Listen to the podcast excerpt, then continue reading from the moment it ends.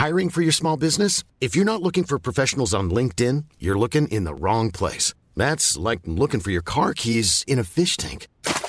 LinkedIn helps you hire professionals you can't find anywhere else, even those who aren't actively searching for a new job but might be open to the perfect role. In a given month, over 70% of LinkedIn users don't even visit other leading job sites. So start looking in the right place. With LinkedIn, you can hire professionals like a professional. Post your free job on linkedin.com slash people today.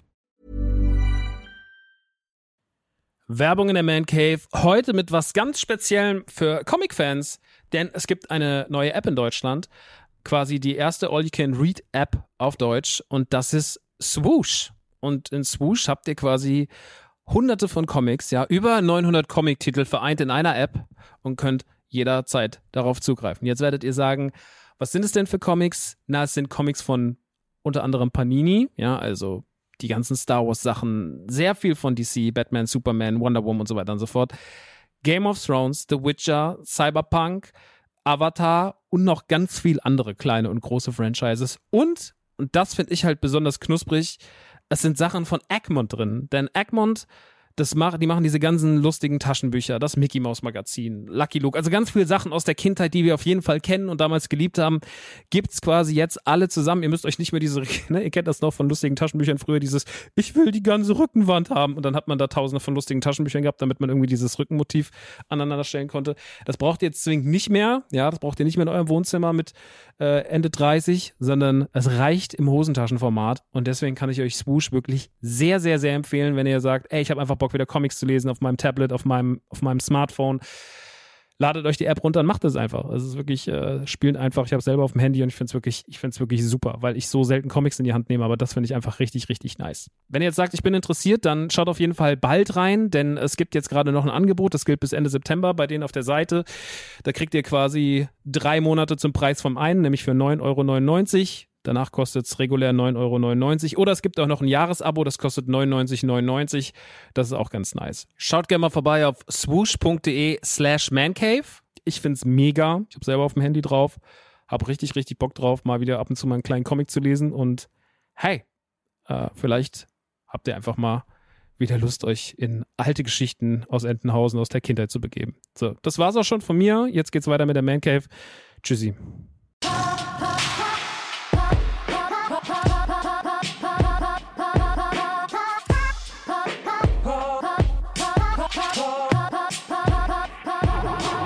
Leute, es ist wieder Zeit für die Man Cave und heute geht es unter anderem um ein Kiss-Konzert. Es geht um ganz viele Filme wie Air, Elemental und The Flash, um ein paar Serien und vor allem um das große Indiana Jones 5 Event in Berlin.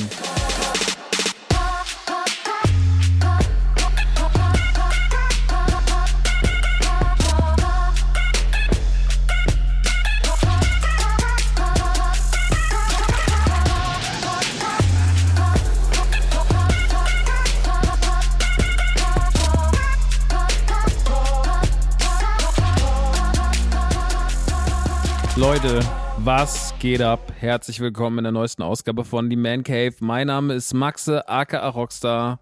Und heute geht's wieder um allerhand in der kleinen Welt der Popkultur. In meiner kleinen Welt der Popkultur, denn ich habe ein bisschen was erlebt seit unserer letzten Aufnahme. Tatsächlich ist viel passiert. Ich war bei zwei sehr coolen Events. Ich war generell ein paar Mal im Kino ich habe ein bisschen was geguckt, auch zu Hause. Ich bin gerade fleißig im Medienkonsum, was natürlich mit Tourplanung, Store und Co. auch eigentlich eine Aufgabe ist. Nicht nur eine Freizeitaktivität, sondern auch eine Aufgabe, weil man will ja auch Content haben. Deswegen habe ich versucht, so viel mitzunehmen, wie geht. Und ich habe dieses Mal wirklich viel mitgenommen. Ich bin selber erstaunt, wie viel ich geguckt habe, aber ist doch geil. Da werden wir heute drüber reden. Ja, über diese ganzen vielen Sachen. Ich habe ein paar Filme gesehen, unter anderem Air, den es jetzt auf Amazon Prime gibt seit einiger Zeit, der auch im Kino lief. Der Film über die Geschichte, wie Michael Jordan zu Nike kam. Es gibt ein Weird Al Yankovic in Anführungsstrichen Biopic, weil es eine Persiflage auf Biopics ist. Das habe ich gesehen. Ich habe The Flash gesehen im Kino. Ich habe Elemental gesehen im Kino. Ich habe The Offer geguckt, noch nicht fertig, aber schon einiges von gesehen. Und ich habe die ersten zwei Folgen, die bis dato existieren, von Secret Invasion geguckt. Außerdem war ich bei einem Kiss-Konzert und ich war bei der Indiana Jones 5 Premiere, bei der mir Kurioses passiert ist, würde ich schon fast sagen. Dazu aber gleich mehr. Ich würde sagen, bevor wir in all diese Themen reingehen und wir gehen gleich rein, weil es so viel Stoff ist, machen wir natürlich den typischen Abriss, der immer gemacht wird. Und meine Stammkundschaft hier wird schon die Augen rollen und wird sagen, oh, habe ich doch alles schon gemacht. Ich weiß, Leute, aber es vergessen auch viele, sie überhören es, bliblablub. Ich mach's ganz schnell. A, bewertet bitte diesen Podcast auf Spotify, auf iTunes. Ist immer gut, kommt immer gut, macht sich schön in den Zahlen. Die Leute sehen, das wird gehört. Die Leute sehen, das ist im besten Fall auch gut. Das ist schön. Wenn es euch so viel Spaß macht, das hier zu hören und mir auf Twitch zuzugucken, dann könnt ihr natürlich das Ganze auch auf Patreon supporten. Patreon.com slash TheManCave. Da gibt es Sondercontent. Bald geht Ahsoka los im August. Da könnt ihr euch schon mal drauf einstellen. Da wird es wieder Sondercontent hageln jede Woche mit jeder neuen Folge. Um, aber auch andere Sachen passieren. Da unter anderem kommt ihr auch auf den Discord von The Man Cave. Ein schöner kleiner privater Discord mit einer netten kleinen äh, Community. Ähm, da kann man joinen, wenn man möchte. Dann natürlich, ich habe es eben schon gesagt, Twitch ist jetzt immer wieder montags und donnerstags aktiv, wenn ich es auch schaffe sonntags, aber oft ist sonntags auch irgendwie dann mein einzig freier Tag und dann genieße ich den auch gerne anderweitig. Deswegen checkt es gerne mal aus, twitch.tv slash themancave. Könnt ihr vorbeischauen. Dazu gibt es jetzt auch, und das ist jetzt eine neue Information, ha, es gibt ja eine neue Information, es gibt nämlich einen YouTube-Kanal dazu und dieser lautet Nerdy Turdy Time. Ähm, ich habe jetzt eben auf twitch.tv die Mancave gesagt, aber das stimmt ja gar nicht mehr. Denn wir haben ja, wir haben ja einen neuen Kanal und dieser heißt Nerdy Turdy Time äh, auf Twitch. Und wir haben jetzt auch schon über 400 Abonnenten. 400, über 400 Abonnentinnen haben wir. Es gibt auch diverse, also der Kanal ist eigentlich so ein Best-of, so ein bisschen Reaction-Best-of, wie man das auch kennt. Habe ich ganz klar, klar geklaut bei denen, wo ich selber gerne zuschaue, so Leute wie Stay oder Kaiser oder so. Ähm, nach dem Prinzip funktioniert das alles. Äh, da gibt es jetzt gerade das Pfahlsitz im Heidepark oder Lecker Lecker oder ein bisschen Rap-Kram, RTL vs. Game Gamescom, so Kram, den ich mal im Stream geguckt habe mit meinen Kommentaren, typischer Reaction-Content eben. Schaut gerne mal rein. Das Lecker Lecker Familie-Video hat schon, hat schon fast 1000 Klicks. Sehr gut. Da freuen wir uns doch drüber. Naja, da könnt ihr gerne mal auch ein Abo reinschießen. Ja, ich mag auch die Legende, die, die Bio des ganzen Podcast-Legende, Rapper, Gamer, Merch-König, Anführer der Nerdy Turdy Gang. Sehr toll. Dann natürlich auch Thema Tour. Im Oktober ist die Tour. Frankfurt nähert sich dem Ausverkauf. Das ist gut. Also checkt da auf jeden Fall gerne bald die Tickets ab. Außerdem in Bremen läuft es noch nicht so richtig geil. Bremer, ihr Bremer Stadtmusikanten, kommt doch mal zum Giggle vorbei. Ich freue mich. Im Oktober ist das Ganze. Findet ihr alles auf Eventim und Co. Frankfurter Karten müsst ihr vor allem bei krasserstoff.com kaufen weil der nicht bei Eventim gelistet ist. Dann müsst ihr entweder auf die Case-Seite gehen, also Case ist die Location, oder ihr kauft den beim bei der äh, bei krasserstoff.com. Da kriegt ihr auch alle anderen Karten. Gut, das war doch jetzt relativ schnell. Und dann natürlich noch ganz kurz Holy. Ihr wisst, Holy Eistee, Holy Energy Drinks, Partner dieses Podcasts. Schon seit einiger Zeit. Viele von euch sind Holy abhängig geworden durch mich. Und jetzt gibt es noch zwei Gründe mehr, Holy abhängig zu werden. Drei Gründe mehr. Erstmal, und das ist die wichtigste Information, es gibt ein Gewinnspiel. Wenn ihr bis zum 7. Juli, 7. Juli, also noch bis Freitag, wenn dieser Podcast hier erschienen ist, noch ein paar Tage, bis Freitag bestellt, mit dem Code Nukular oder Nukular10, kommt ihr automatisch in einen Lostopf. Denn Holy hat uns eine PlayStation 5 gegeben zur Verlose und jeder, der mit unserem Code bestellt, wird automatisch in diesen Los Lostopf geworfen und dann nimmt man teil. Das ist ganz cool, weil ich glaube nicht, dass dort 50.000 Menschen mitmachen, sondern ich glaube, dass da so, keine Ahnung, ein paar hundert mitmachen. Da sind die Chancen, eine PlayStation 5 zu gewinnen, doch schon relativ groß. Größer als bei anderen PlayStation 5 Gewinnspielen. Ihr müsst halt dafür was kaufen. Ist aber egal, ob ihr was Kleines kauft, was Großes kauft. Macht einfach Nukular, wenn es eure erste Bestellung ist. Nimmt ein Probierpaket Habt da geile Eistees zu Hause, könnt euch ein bisschen rumprobieren und habt auch noch gleichzeitig an der Verlose teilgenommen. Wenn ihr eh schon Stammkunde seid, nehmt Nukular 10, damit kriegt ihr 10% auf die ganzen Bestellungen. Und nehmt auch teil. Und jetzt gibt es aber noch einen anderen geilen Anreiz, denn die beste Sorte ist zurück und zwar Pfirsich. Pfirsich-Eistee war ja lange Zeit vergriffen, war jetzt mehrere Monate und es ist jetzt wieder reichlich da und es darf reichlich bestellt werden, denn der gute alte Pfirsich-Eistee ist wieder da. Finde ich mega. Und es gibt auch noch eine neue Eisteesorte, nämlich Matcha Latte. Nee, Matcha, Matcha Latte. Matcha Limette. Habe ich noch nicht probiert. Ich bin sehr gespannt, wie das schmeckt, weil ich mich noch nicht richtig rangetraut habe. Ich war so ein bisschen so, hm, mach ich glaube ich mal im Stream, finde ich gut. Hab hier mein Päckchen stehen, hab's noch nicht angerührt. Aber der Pfirsich-Eistee ist schon wieder in reichlicher Benutzung. Ansonsten klickt euch generell mal durch. Die Flaschen sind geil, die die haben. Die verschiedenen Eisteesorten sind fast alle zu empfehlen. Red Grape ist nice. Der Apfeleistee ist der noch da überhaupt? Der ist auf jeden Fall auch nice. Passionsfrucht ist mega geil, liebe ich richtig doll. Also da gibt es einiges, was man ausprobieren kann. Und wenn ihr auf Energy Drinks steht, haben die eh eine gigantische Auswahl an selbst anrührbaren Energy Drinks und wie gesagt, alles ohne Zuckerzusatz. Wenig Kalorien bis gar keine Kalorien. Gar keine darf man nicht sagen, aber sehr, sehr wenig Kalorien. Schmeckt alles sehr lecker, kann man super trinken. Ist einfach geiles Zeug. Aber habe ich euch ja schon jetzt viele, viele Monate ins Ohr gesülzt. Schaut da gerne vorbei. Gerade wegen dem Pfirsich-Eistee und vor allem halt wegen dem Gewinnspiel. Wenn ihr das jetzt noch die Woche macht, wäre es geil. Und ihr supportet damit auch noch uns. Das sind ja gleich drei Sachen. Ihr kriegt was Geiles zugeschickt, ihr könnt eine Playstation gewinnen und, und ihr supportet auch noch mich, euren liebsten Podcaster Max Nikolaus Maria von Zu Nachtsheim. So, ich glaube, damit haben wir schon alles abgehakt. Damit sind wir unter zehn Minuten und das ist doch okay. Ähm, ich war gestern Abend, heute ist Sonntag, Aufnahmetag. Ich war gestern Abend auf einem Konzert. Ich gehe nicht oft auf Konzerte. Ich gehe dieses Jahr nochmal aufs Blink-Konzert in Köln weil Blink die wichtigste Band meiner Pubertät war quasi, Anfang der 2000er und meiner meines frühen Erwachsenenalters, obwohl ich da wirklich nicht sagen würde, dass ich da in irgendeiner Form erwachsen war, auch wenn ich vielleicht 17 war, 18 war. Aber Blink ist auf jeden Fall eine großartige Band, die ich sehr mag, auch wenn die live nicht gut sein sollen. Scheißegal, ich freue mich drauf, guck mir die an.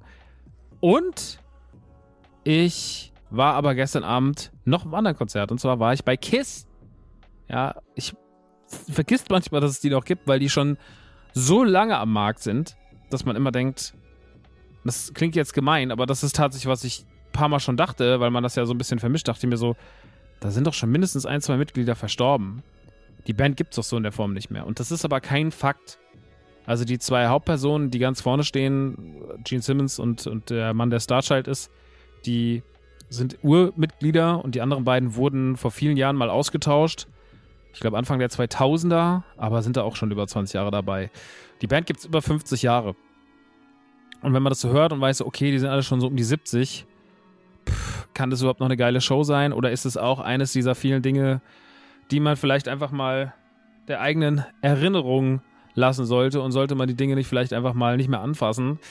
Und ich habe auch schon ein paar Mal gehört von Freunden, dass Kiss für sie live das absolute die absolute Offenbarung ist. Die absolute 80s Glamrock-Offenbarung. Es wäre immer noch eine geile Show, ausverkaufte Hallen, geben immer Gas, haben absolut krasse Energie. Und dementsprechend war ich sehr, sehr, sehr, sehr, sehr neugierig, wie das so wird. Ich war gestern Abend nämlich in Mannheim zusammen mit meinem Papa und meinen zwei Schwestern. Ich habe ja insgesamt drei Schwestern. Eine lebt in der Schweiz, zwei leben noch hier im Umkreis und mit den beiden war ich da. Plus mein Papa. Der hat uns das allen zu Weihnachten geschenkt. Hat gesagt, er macht hier irgendwie einen großen Ausflug mit der Familie mit uns dreien. Äh, wir fahren dahin, er fährt. Es gibt Bratwurst, es gibt Bier, wenn wir das wollen. Keiner hat Bier getrunken. Und dann genießen wir den Abend bei Kiss. Und das haben wir gemacht. Und ich fange mit der Kritik an und die Kritik trifft in keiner Sekunde die Band und auch nicht den Auftritt der Band, sondern die Kritik betrifft einzig und allein die SAP Arena in Mannheim die ganze Organisation von Parkplatz, vor allem runterfahren vom Parkplatz, Einlösen des Parktickets mit drei Automaten für weiß was ich wie viele Parkplätze, ewigen Schlangen davor, sehr schlechtes System. Reinkommen, anstehen vor den verschiedenen Eingängen, sehr, sehr, sehr, sehr, sehr, sehr schlechtes System. Wirklich wahnsinnig mies organisiert. Und dann einfach auch chaotisch. Also ein wahnsinnig chaotische, schlechte Halle, schlecht organisiert, schlecht gepflegt, keine schönen Sitzplätze da oben. Wir saßen sehr, sehr weit oben, fast schon unterm Dach. und haben da runtergeguckt und es ist alles ziemlich unbequem, alles ziemlich eng. Ich meine, klar, da sollen irgendwie 40.000, 50.000 Leute rein oder wie viel das sind. Klar ist es eng, aber nee, das war auf jeden Fall nicht besonders schön, was so die Experience rund um die SAP-Arena angeht. Und Skid Row war ein Vorband. Und da war auch der Sound einfach zu laut. Es war einfach viel zu laut. Also wir kamen da rein, ich war wirklich so, ey, das ist eines der lautesten Konzerte, die ich in meinem Leben gehört habe. Und das habe ich schon draußen gehört, als wir noch da standen und gerade noch unsere Bratwurst gegessen haben. War ich schon so, ey, wirklich furchtbar. Also furchtbar laut und habe hab irgendwie gehofft, der Abend wird dann nicht mehr so. Ich muss auch sagen, dadurch war die Stimmung irgendwie so ein bisschen so, hm, die Parkplatzsuche ging, aber man hat schon gemerkt, das wird hier irgendwie später nicht leicht dem Rausfahren. Dann vor allem das Anstehen, sehr, sehr komische Stimmung. Leute auch ein bisschen komisch, alle irgendwie so, alle so ein bisschen aggro. Obwohl eigentlich ein älteres Publikum, ne, also viele Leute, die halt einfach so den Kram schon vor 30 Jahren gehört haben und eigentlich nicht so das nicht so sind, aber natürlich auch viel Alkohol im Spiel und so. Es war so ein bisschen komische Stimmung. Würde jetzt nicht sagen problematisch schlimm, aber so ein bisschen so, oh ja, okay, wir haben es verstanden. Und dann halt drin, wie gesagt, alles ein bisschen patzig, alles ein bisschen schlecht organisiert, alles ein bisschen dirty und nicht so richtig geil. Und da dachte ich schon so, oh, ey, keine Ahnung. Und dann sind wir. Dann habe ich aber gesagt, nee, ich bin jetzt hier, ich will mich auf dieses Konzert einlassen, ich habe Bock da drauf, ich habe da so viel Positives gehört, ich gucke mir das jetzt an. Und dann kam Kiss auf die Bühne, beziehungsweise großer Vorhang wurde hochgezogen, dahinter wurde sich dann schon mal quasi formiert und als die Show dann startet, fällt der Vorhang runter und Gene Simmons, Starchild und Space Boy, Space Boy, Space Child äh, fliegen dann auf so Plattformen nach unten. Während der Drummer im Hintergrund vor einem riesigen Schlagzeug sitzt mit ähm, ganz viel Gebimsel um sich rum und einer riesigen Pyroanlage, die links und rechts von ihm Flammen in den Himmel schießt und Feuerwerk und sonst irgendwas. Und dann geht's los und ich war von dem Zeitpunkt an komplett besessen von diesem Auftritt. Ich fand es wirklich richtig krass. Man muss dazu sagen, ich bin kein Kiss-Fan. Ich kenne auch ganz viele Kiss-Songs einfach nur so vom Vorbeihören, will ich schon fast sagen. Ich kenne kein Kiss-Album oder sowas. Man kennt natürlich so ein paar Klassiker wie Shout It Out Loud oder natürlich uh, I, Was Made for Loving You oder, oder I Wanna Rock'n'Roll All Night und so. Das ist alles auch geil. Aber ich war trotzdem nicht so richtig im Bilde.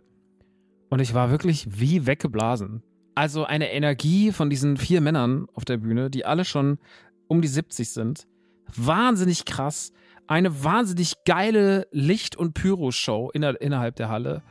Auch, dass Starchild einmal dann so quer durch die Halle fliegt, in seinen riesigen Boots an so einem Seil und nochmal in der Mitte vom Publikum performt.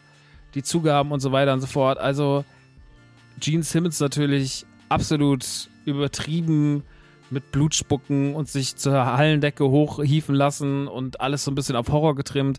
Es ist im ersten Moment, und das meine ich jetzt positiv und nicht negativ, es ist auf jeden Fall altbacken. Man schafft keine einzige Referenz auf die neue Zeit.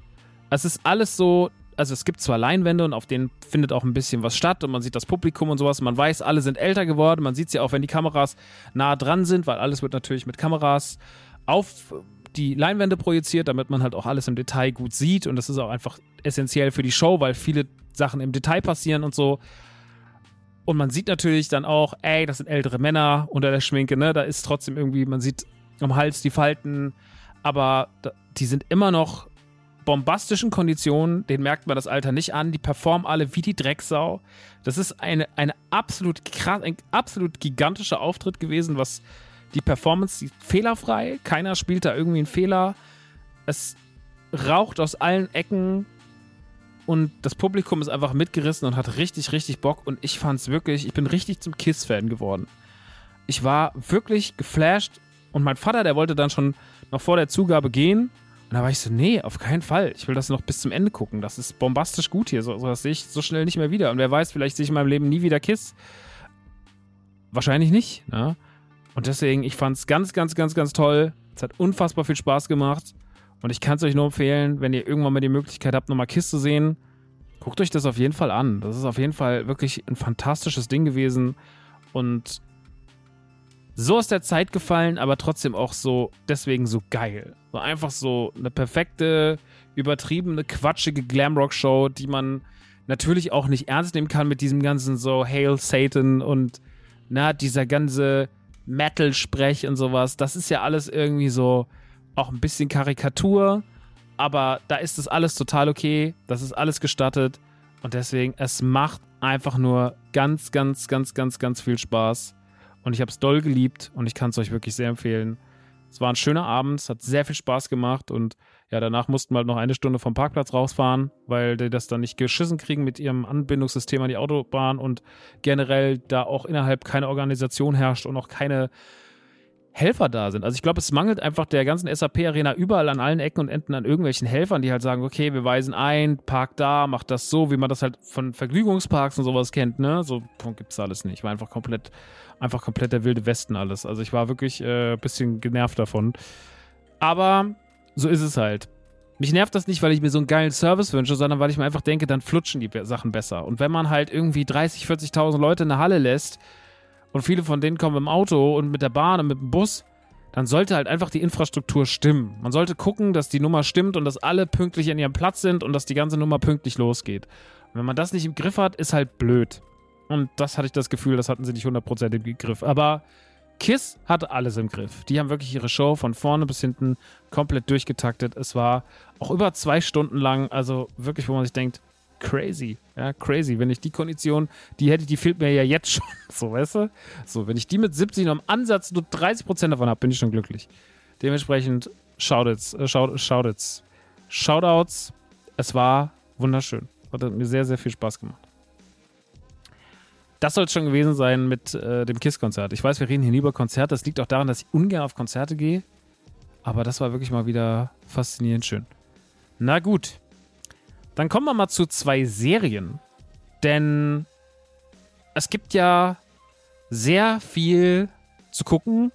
Und wir stehen ja jeden Tag vor der Frage, was gucke ich eigentlich? Weil uns das Angebot so sehr um die Ohren schallert, dass wir eigentlich nicht mehr wissen, was wir schauen sollen. Und dann irgendwann, ja, passiert halt, äh, passiert halt der Punkt, dass wir vielleicht sogar überfordert sind und gar nichts mehr gucken.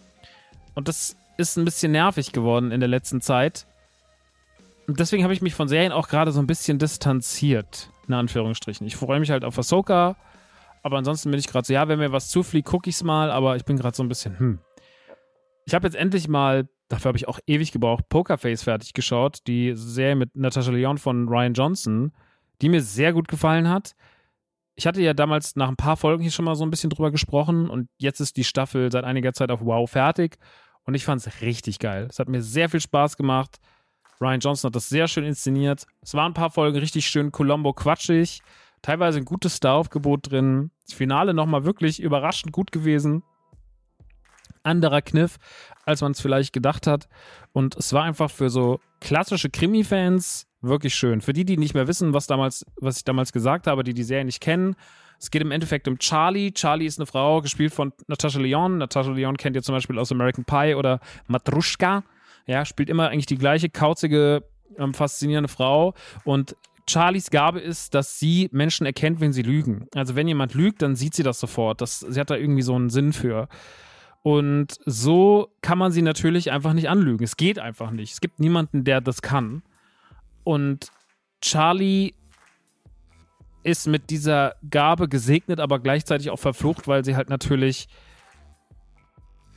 sich auch gewissen Situationen gar nicht hingeben kann, weil sie sofort weiß, sie wird hier angelogen. Und im Laufe der Staffel gerät sie in verschiedene Situationen, angetrieben durch die erste Folge, in der sie Zeuge von was ist und quasi gejagt wird, dass sie Zeugin war eines, eines Todes. Und jetzt soll sie in den folgenden Episoden ist sie auf der Flucht und trifft immer auf neue kleine Geschichten. Ein Mord im Theater, ein Mord in der Tankstelle, ein Mord in einem Hotel, also in so einer alten Hotelanlage in den Bergen und so weiter und so fort. Und sie löst halt das Problem dann immer anhand ihrer Gabe. Ist sehr, sehr witzig gespielt, sehr, sehr witzig geschrieben, immer schön zum Miträtseln. Finale wirklich auch geil geworden. Und ich bin irgendwie Fan gewesen. Ich fand es einfach irgendwie schön. Es ist ein bisschen anders als das meiste, was man so kennt. Deswegen mag ich es auch. Jede Folge war halt so ihr kleiner, Glass Onion oder ihr kleines Knives Out. So, so hat es Ryan Johnson gemacht. Er liebt halt einfach das Krimi-Genre und das hat man halt gemerkt. Das habe ich heute beendet, das wollte ich euch noch mitgeben. Darüber wollte ich aber eigentlich gar nicht reden. Zwei Sachen. Das erste ist The Offer. The Offer gibt es auf Paramount Plus. Auch ein neuer Streaming-Anbieter, den es seit ein paar Monaten gibt. Ja, ich weiß, ihr stickt alle dran, es gibt zu viel. Aber The Offer ist auf jeden Fall eine tolle Serie, denn Paramount Plus hat ja, oder Paramount hat ja die Rechte an der Pate, hat ja damals der Pate produziert. Und The Offer dreht sich genau um das. Es dreht sich darum, wie Paramount quasi der Pate produziert hat. Ist keine Making-of-Serie, sondern tatsächlich eine richtige gedrehte Serie, die so einen schönen 60er, 70er Hollywood-Charme versprüht, aber auch Mafia-Vibe, weil die Geschichte von der Pate zumindest in dieser Serie, auch natürlich überzeichnet und wahrscheinlich nicht vieles davon in der Realität passiert, aber viel mit kriminellen Machenschaften zu tun hatte, weil die Italiener oder ein bestimmter Teil der Italiener in Amerika sich von diesem Bild des Mafiosi und das jetzt auch noch verfilmt verraten und hintergangen gefühlt haben, haben das Buch schon gehasst, was ja ein Bestseller war.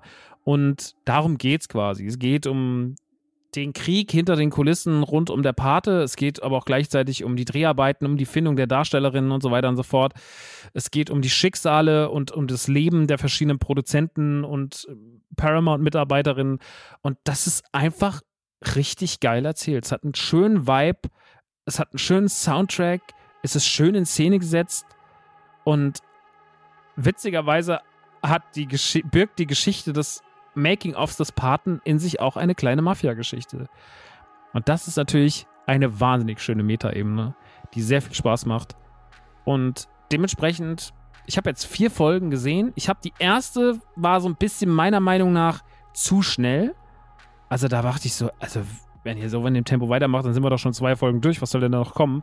Aber da ging es halt vor allem um den Buchprozess. Und der Buchprozess, den wollte man halt nicht ausdehnen auf drei, vier Folgen, sondern das war halt einfach so, okay, das Buch ist ja nicht, ist ja nicht der Kernpunkt dieses, dieser Staffel, sondern die Staffel soll sich um den Produktionen, um die Fertigstellung des Films drehen.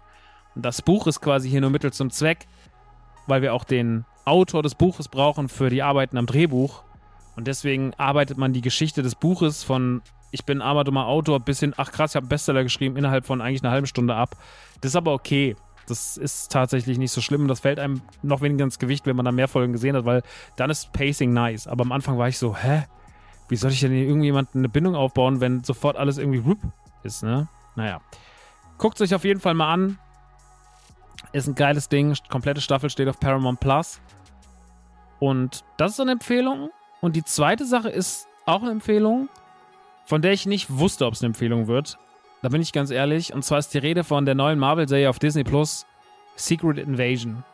Secret Invasion ist die Serie, die sich rund um Nick Fury, dargestellt von Samuel L. Jackson, dreht und sich mit dem Problem befasst, dass die Skrulls quasi die Menschheit unterwandern und auch eigentlich auslöschen wollen, um auf ihrem Planeten zu leben.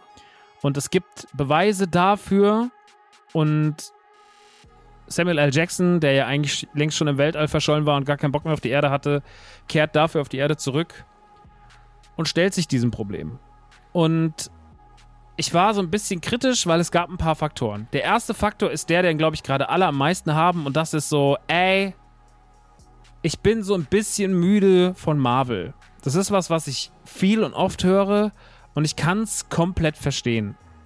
Weil Marvel gerade oder sehr viel die letzten Jahre rausgehauen hat, weil wir das nicht gewohnt sind, dass ein Franchise so viel Sachen raushaut. Das kennen wir nicht. Sowas wie Marvel gab es ja davor in der Form noch nicht, dass man so sagt, es gibt ein großes zusammenhängendes Universum, was ununterbrochen mit Serien und Filmen gefüttert wird. Das kannten wir bis dato noch nicht. Dann ist natürlich in der Masse auch irgendwann die Qualität ein Problem. Ja, also wir erinnern uns, dass irgendwann auch man mal war so, hätte es den Film jetzt geben müssen. Man kriegt immer mehr Sachen um die Ohren geworfen, wo man sich fragt, gehen die nochmal irgendwann zu Ende? Wird man die irgendwann nochmal auserzählen? Oder bleibt man jetzt immer irgendwie so in dieser verharrenden Pose? Und all diese Probleme haben Marvel die letzte Zeit eher so ein bisschen unlukrativ gemacht. Dass wir uns denken so, ey, ach, macht das irgendwie noch Spaß zu gucken oder ist es Arbeit geworden? Und ich muss sagen, Ant-Man, Miss Marvel, Moon Knight, hat sich auch mehr wie Arbeit angefühlt. She-Hulk war quatschig und noch nicht besonders gut, aber hat mir noch fast am meisten Freude bereitet im letzten Jahr.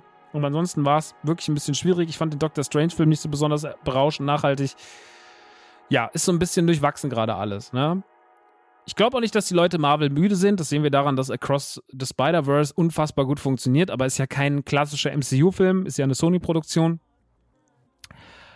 Aber man ist schon so, okay, wie geht das alles so weiter? Und das war alles ein bisschen viel und wir sind ein bisschen überreizt und wir wissen auch nicht so richtig, wohin die Reise gehen soll und das ist irgendwie nicht so richtig greifbar gerade, ja? Und deswegen haben viele Leute so ein bisschen Probleme mit Marvel und ich kann es irgendwie nachvollziehen. Ich bin auch so, ey, ich habe da immer noch Liebe für, aber ich war auch so, als Secret Invasion angekündigt wurde, war ich so, pff, ja, weiß ich jetzt nicht.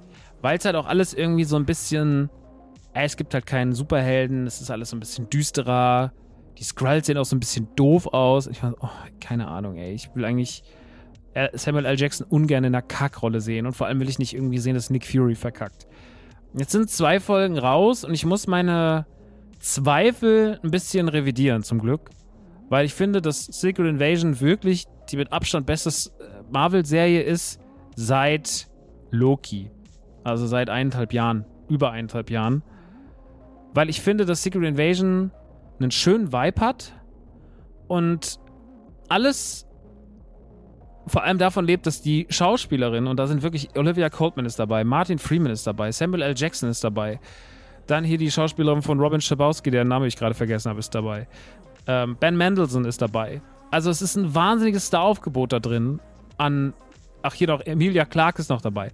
Also wirklich krasses Line-Up an krassen Leuten und die holen da halt alles raus. Und man muss auch sagen, dass es auf jeden Fall spannender geschrieben ist als die meisten Marvel-Serien der letzten Zeit, weil ich irgendwie das Gefühl habe, ich bin wirklich neugierig, wie das weitergeht und wohin die Reise geht. Es ist halt eher agentenmäßig, es ist gar nicht superheldenmäßig, es ist wirklich ein anderer Vibe.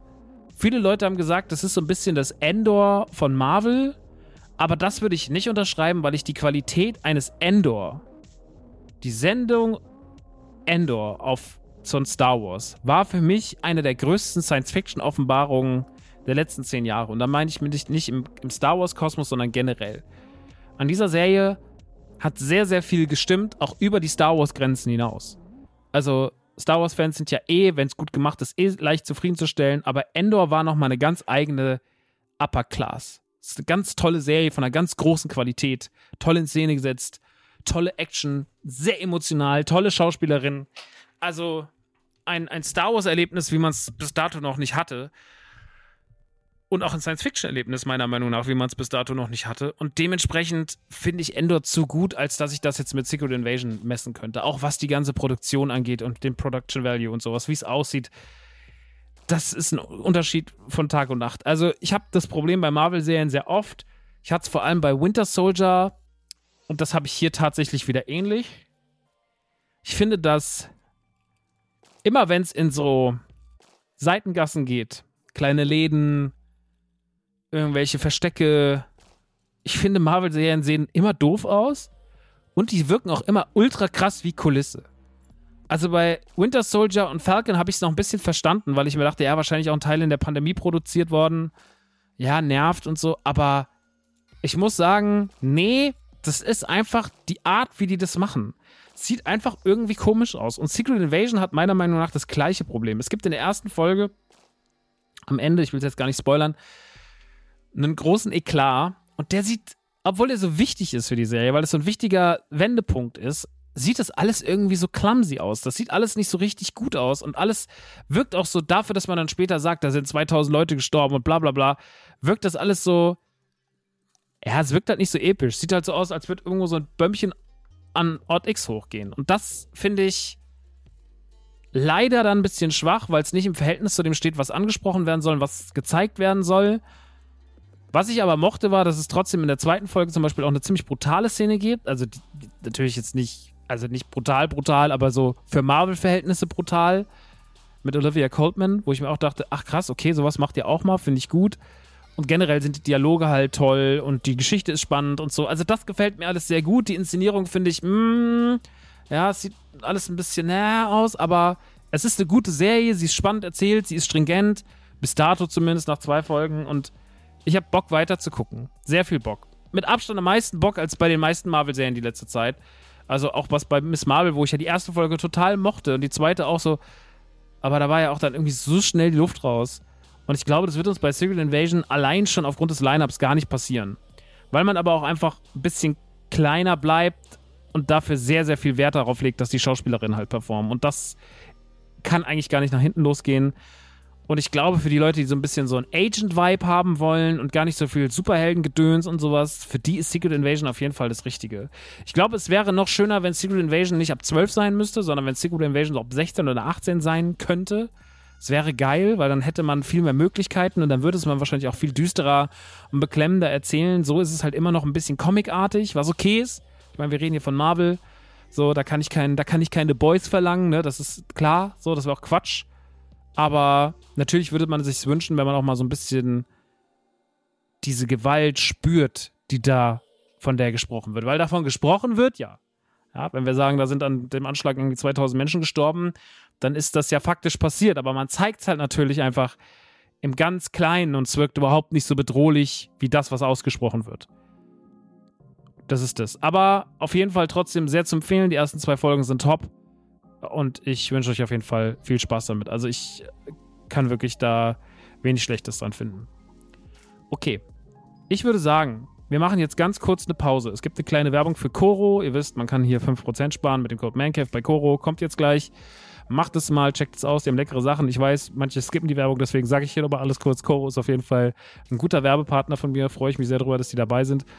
Und wenn die Werbung rum ist, dann reden wir über gleich vier Filme, na fünf Filme. Wir reden über Air, Weird Al Yankovic, Elemental, The Flash und natürlich über den Film des Sommers, Indiana Jones 5. Bis gleich.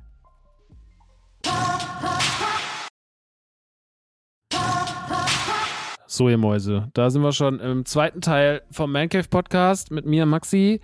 Und jetzt geht es ganz viel um Filme, wie versprochen. Ich werde mit den Filmen, über die ich nicht so viel sagen brauche, anfangen und dann rübergehen zu den Filmen, über die es sich immer mehr zu reden lohnt. Und den Anfang macht daher erstmal der Film Air, der große Wurf, ein Drama, was dieses Jahr veröffentlicht wurde. Ein Reality-Drama quasi, weil es sich mit der Geschichte beschäftigt, wie Michael Jordan den ersten Deal mit Nike eingetütet hat, beziehungsweise andersrum, wie Nike den ersten großen Deal mit Michael Jordan eingetütet hat und damit eine der wichtigsten Symbiosen der Mode-Popkultur eingegangen ist und auch wegweisend für viele, viele Sportlerinnen und Firmen danach und deren Kooperationen. Das ist eine beispiellose Geschichte über eine beispiellose Kooperation mit einem der ikonischsten Schuhe und einer der ikonischsten Marken aller Zeiten. Und es ist ja schon auffällig, dass die letzte Zeit Filme und Serien immer mehr solche Sachen behandeln. Ich meine, die Offer dreht sich auch im Endeffekt um die Produktion eines der größten und wichtigsten Hollywood-Filme aller Zeiten. Wir haben so Filme wie Tetris, die sich dann quasi mit der Entstehungsgeschichte von Tetris beschäftigen, im Videospiel, was wir irgendwie alle kennen. Und gibt ja auch irgendwie jetzt sogar so einen Hot Cheetos-Film auf, auf Disney Plus oder sowas. Keine Ahnung. Auf jeden Fall, es gibt sehr, sehr viele Sachen in die Richtung, die aktuell für die Leute sehr spannend sind, weil Marken halt einfach auch irgendwie spannend sind. Marken sind unser Alltag. Und jetzt ist der Zeitpunkt eingetroffen, wo wir quasi diesen Marken auch die Geschichten erzählen können. Ich meine, wie schnell kam damals Social, Social Network raus, der Film über die Facebook-Geschichte? Da war Facebook noch gar nicht am Peak, so, ne, als der Film rauskam. Also sowas gibt es schon und sowas auch immer irgendwie spannend zu hören und zu sehen, weil wir ja quasi auch jeden Tag damit um, umgeben sind. Und gerade für mich war das auch einfach nochmal spannend, weil ich ein riesiger Air Jordan-Fan bin. Ich liebe die Schuhe einfach sehr krasse Sammelstücke hatte man ein richtiges Problem damit äh, vor, vor zehn Jahren, habe dann meine Sammlung zwangsweise verkauft, um aus diesem Strudel rauszukommen und irgendwie war das äh, ziemlich, ziemlich befreiend damals, aber trotzdem ehre ich dem Schuh immer noch und habe noch ein paar da, so meine liebsten Lieblingsschuhe.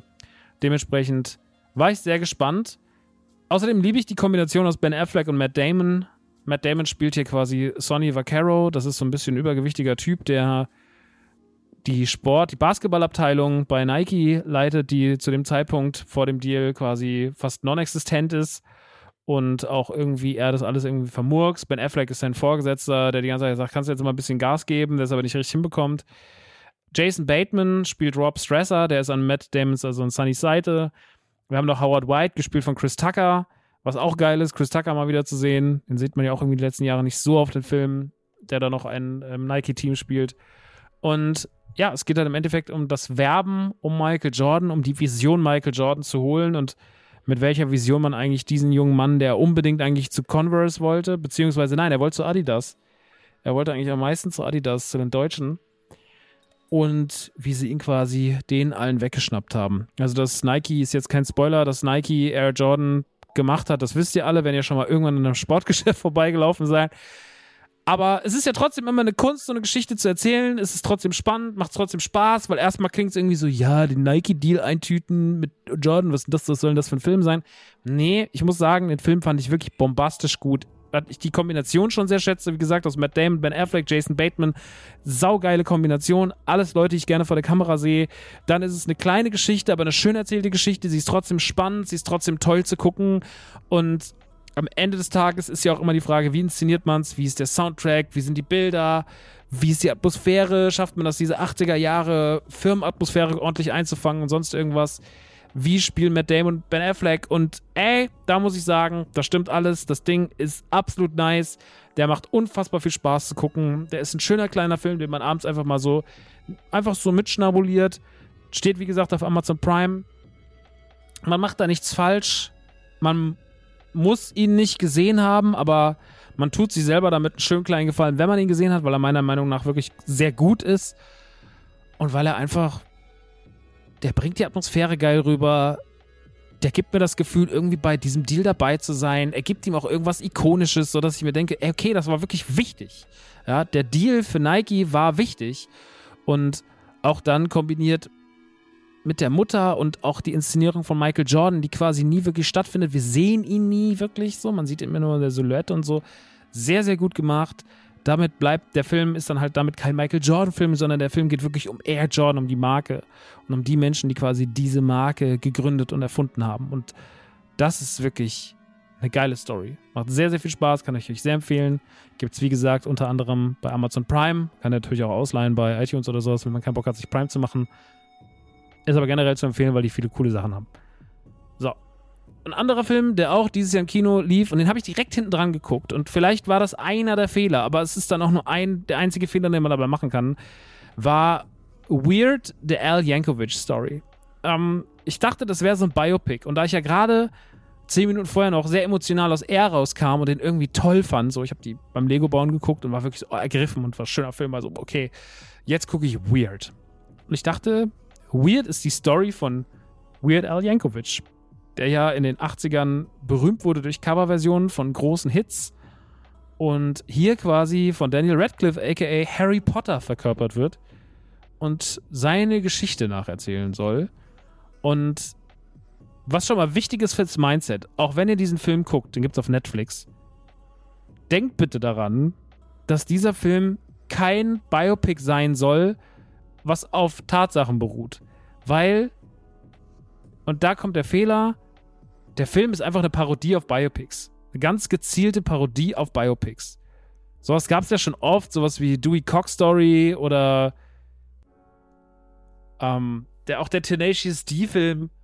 Aber da ist ja irgendwie ganz klar gewesen, okay, das sind Komödien. Und mir war natürlich klar, dass das hier auch eine Komödie wird, aber Kennt ihr noch diesen National Lampoon-Film auf Netflix? Ich weiß nicht mehr, wie der heißt. Das war ein ganz, ganz toller Film. Warte mal kurz, den kann ich euch im Übrigen sehr empfehlen. National Lampoon, Lampoon Movie Netflix. Netflix, der hat einen geilen, das war auch ein Do, eine Doku über einen der Typen, eine nutzlose und dumme Geste auf Netflix. A Futile and Stupid Gesture von 2018 großartiger Film, haben wir damals auch beim Autokino besprochen. Fand ich richtig, richtig, richtig, richtig geil. Hat mich wahnsinnig unterhalten.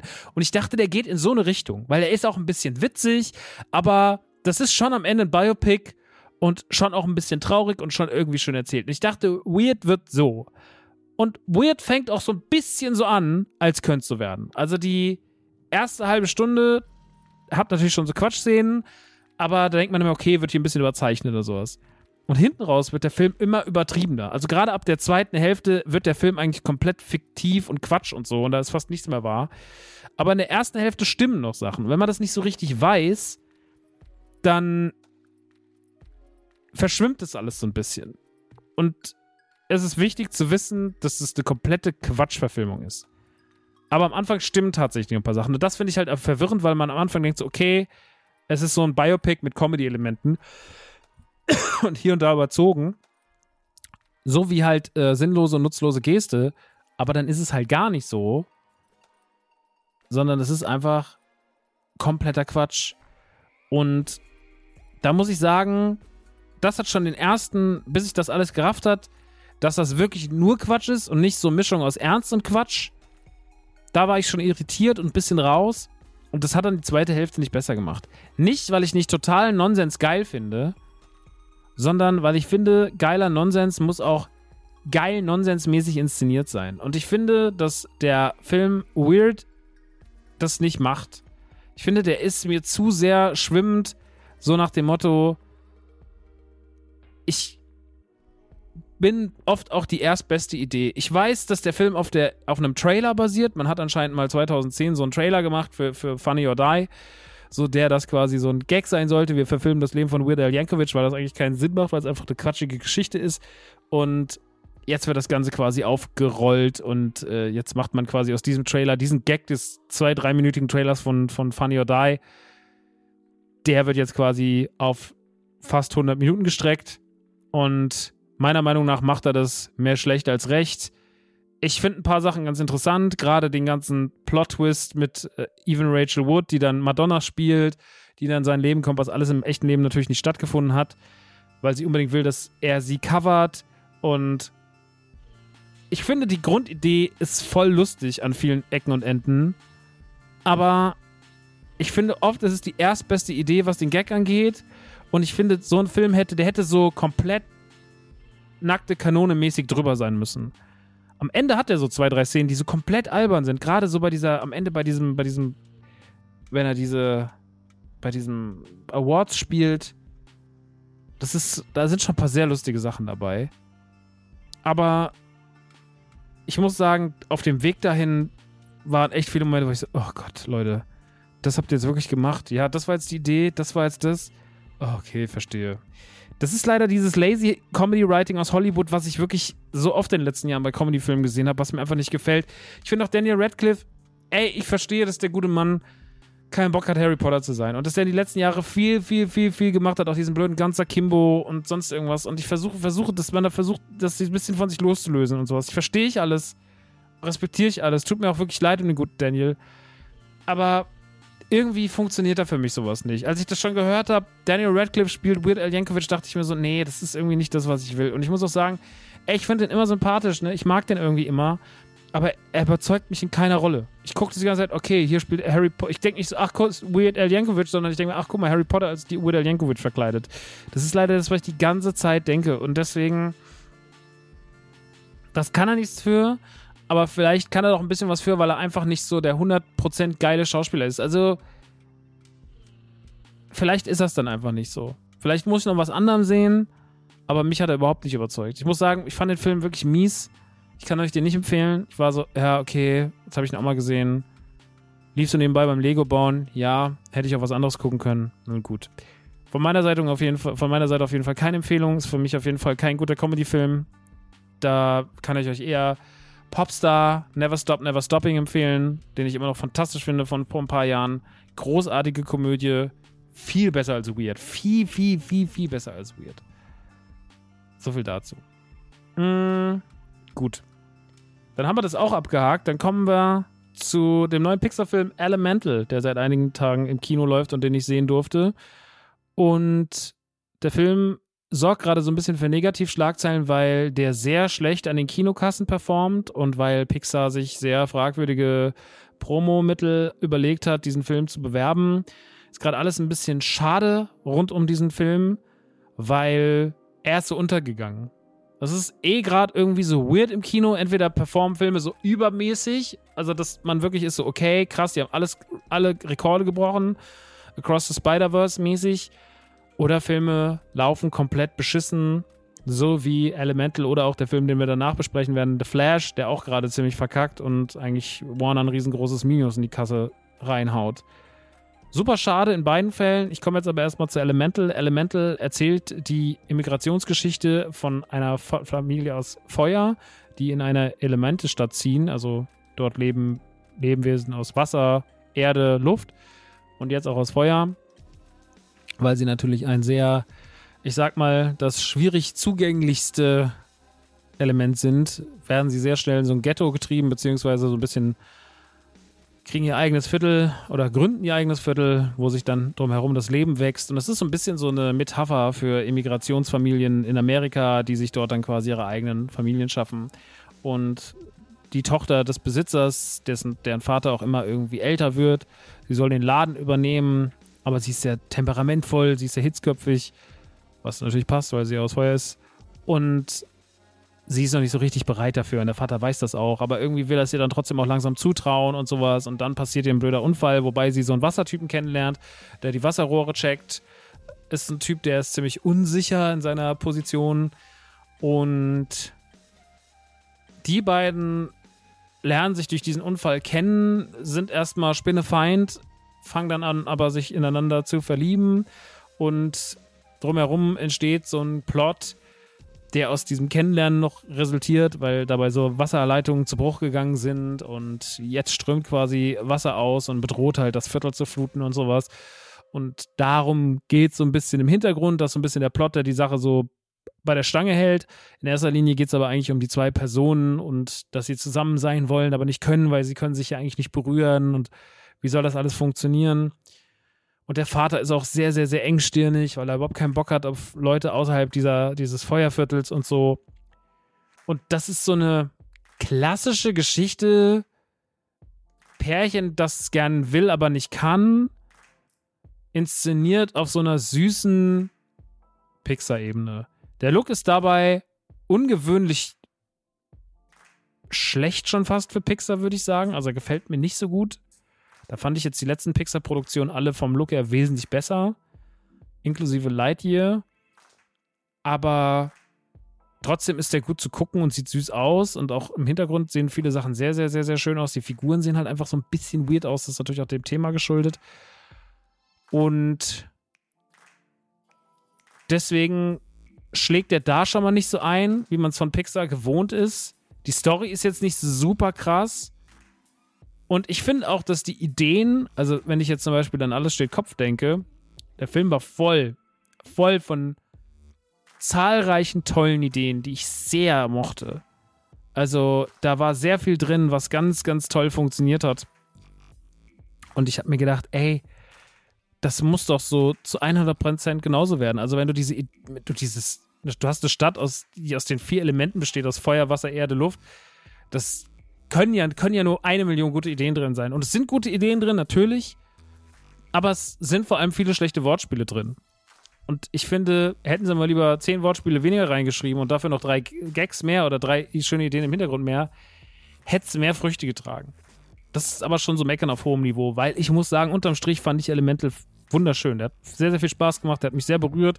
Ich habe natürlich wieder die typischen Pixar-Tränen vergossen der ist hinten raus sehr emotional und schön gemacht. Ähm, auch alles rund um den Vater und die Tochter und sowas. Sehr, sehr sweet. Und ich habe den schon gefühlt. Also ich war da schon drin und ich habe da schon Spaß gehabt. es ist halt leider jetzt schon der zweite Pixar-Film in Folge im Kino nach Lightyear, der auch verkackt hat. Hör auf jetzt, Siri. Der verkackt hat. Und das ist jetzt gerade nicht so cool. Und jetzt hat auch Pixar gerade so ein bisschen nicht den besten Ruf weil die letzten zwei Filme halt irgendwie scheiße waren. Red hat gut performt, ne? Beim Streaming Anfang letzten Jahres hat super performt. Und ich glaube, Soul und, und Luca mochten ja auch alle so. Es waren ja auch tolle Pixar-Filme, aber irgendwie bei den Kinofilmen ist gerade der Wurm drin.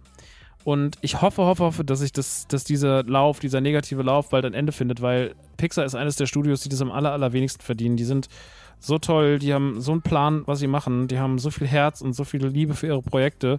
Und ähm, ich bin echt gespannt auf die neuen Projekte, die kommen. Nächstes Jahr kommt ja der mit dem, ich glaube, Kubo heißt der oder so. Heißt, nee, Kubo war was anderes.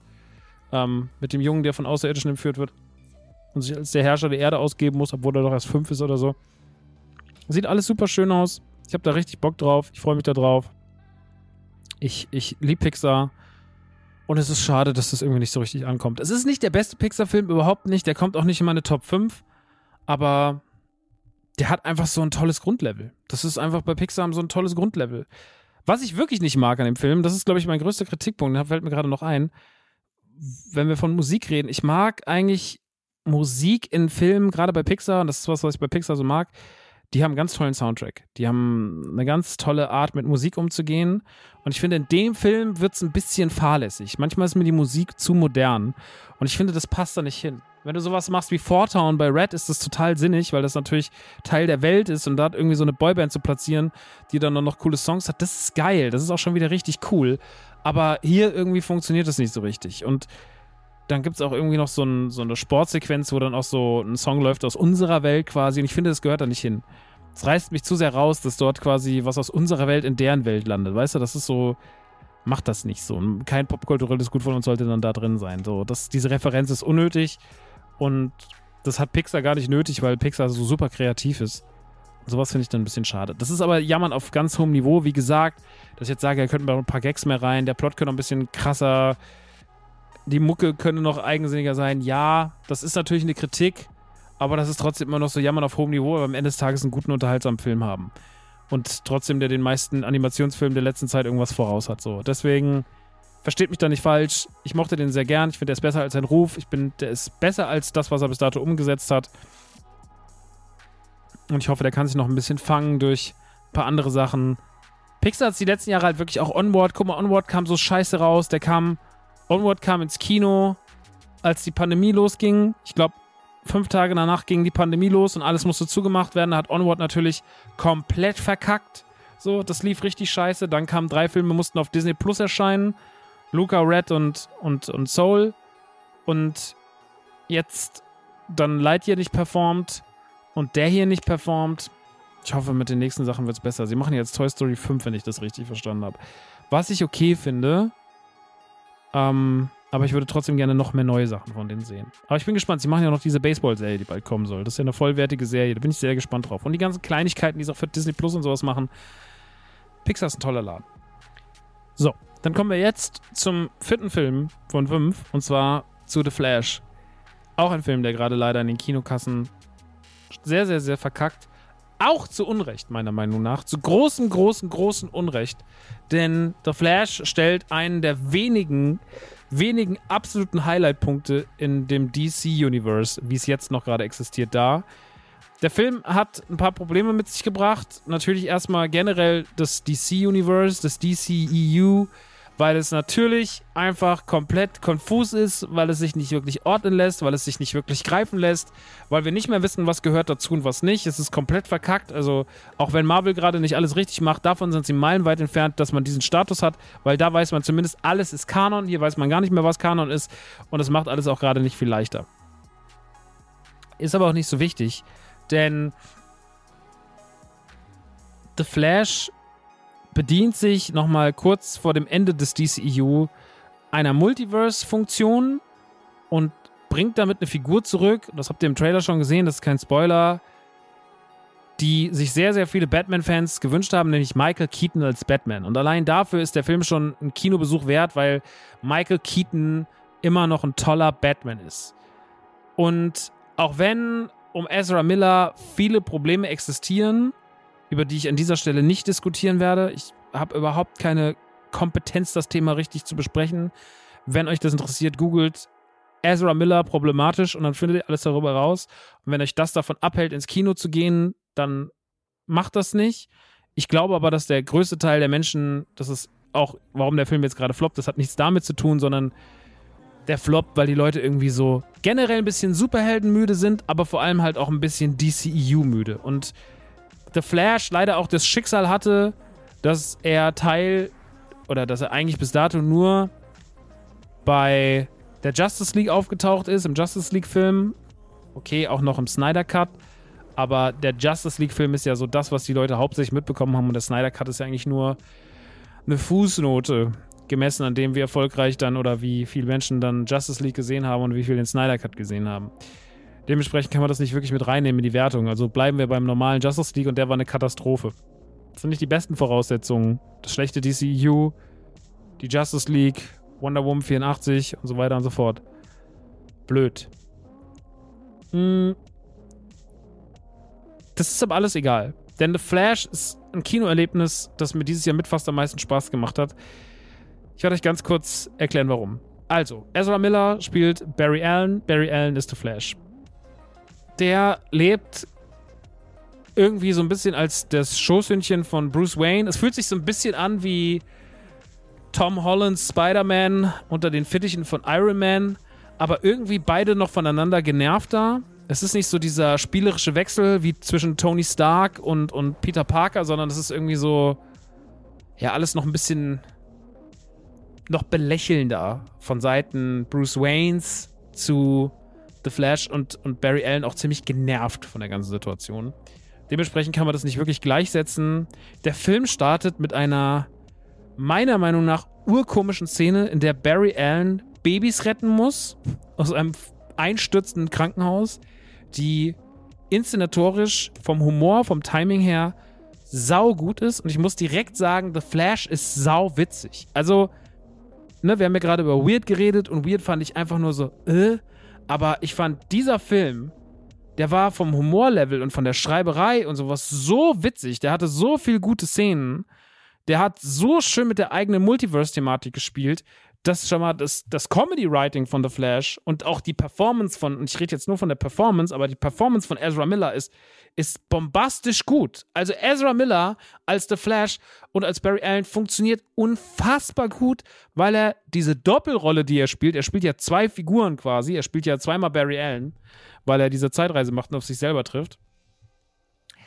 Das ist sau interessant geworden. Das ist sau gut. Man vergisst auch ganz oft, dass da wirklich einfach zweimal der gleiche Schauspieler steht. Das ist sehr, sehr, sehr, sehr krass, wie das alles gemacht ist. Also die Leistung von Ezra Miller, die ist leider scheiße gut. Die muss man hervorheben. Die ist sehr, sehr, sehr, sehr gut. Das mal allen Sachen vorangestellt. So, jetzt äh, ist er da das Schoßhündchen und er erfährt quasi, oder im Laufe der, des Films wird behandelt, im Anfang des Films, dass sein Vater im Knast sitzt, weil er angeblich die Mutter umgebracht haben soll. Er weiß aber, dass es nicht so ist, dass sein Vater nicht die Mutter umgebracht hat, sondern dass damals ein Einbrecher, während der Vater einkaufen war, die Mutter in der Küche brutal abgestochen hat, aus Panik.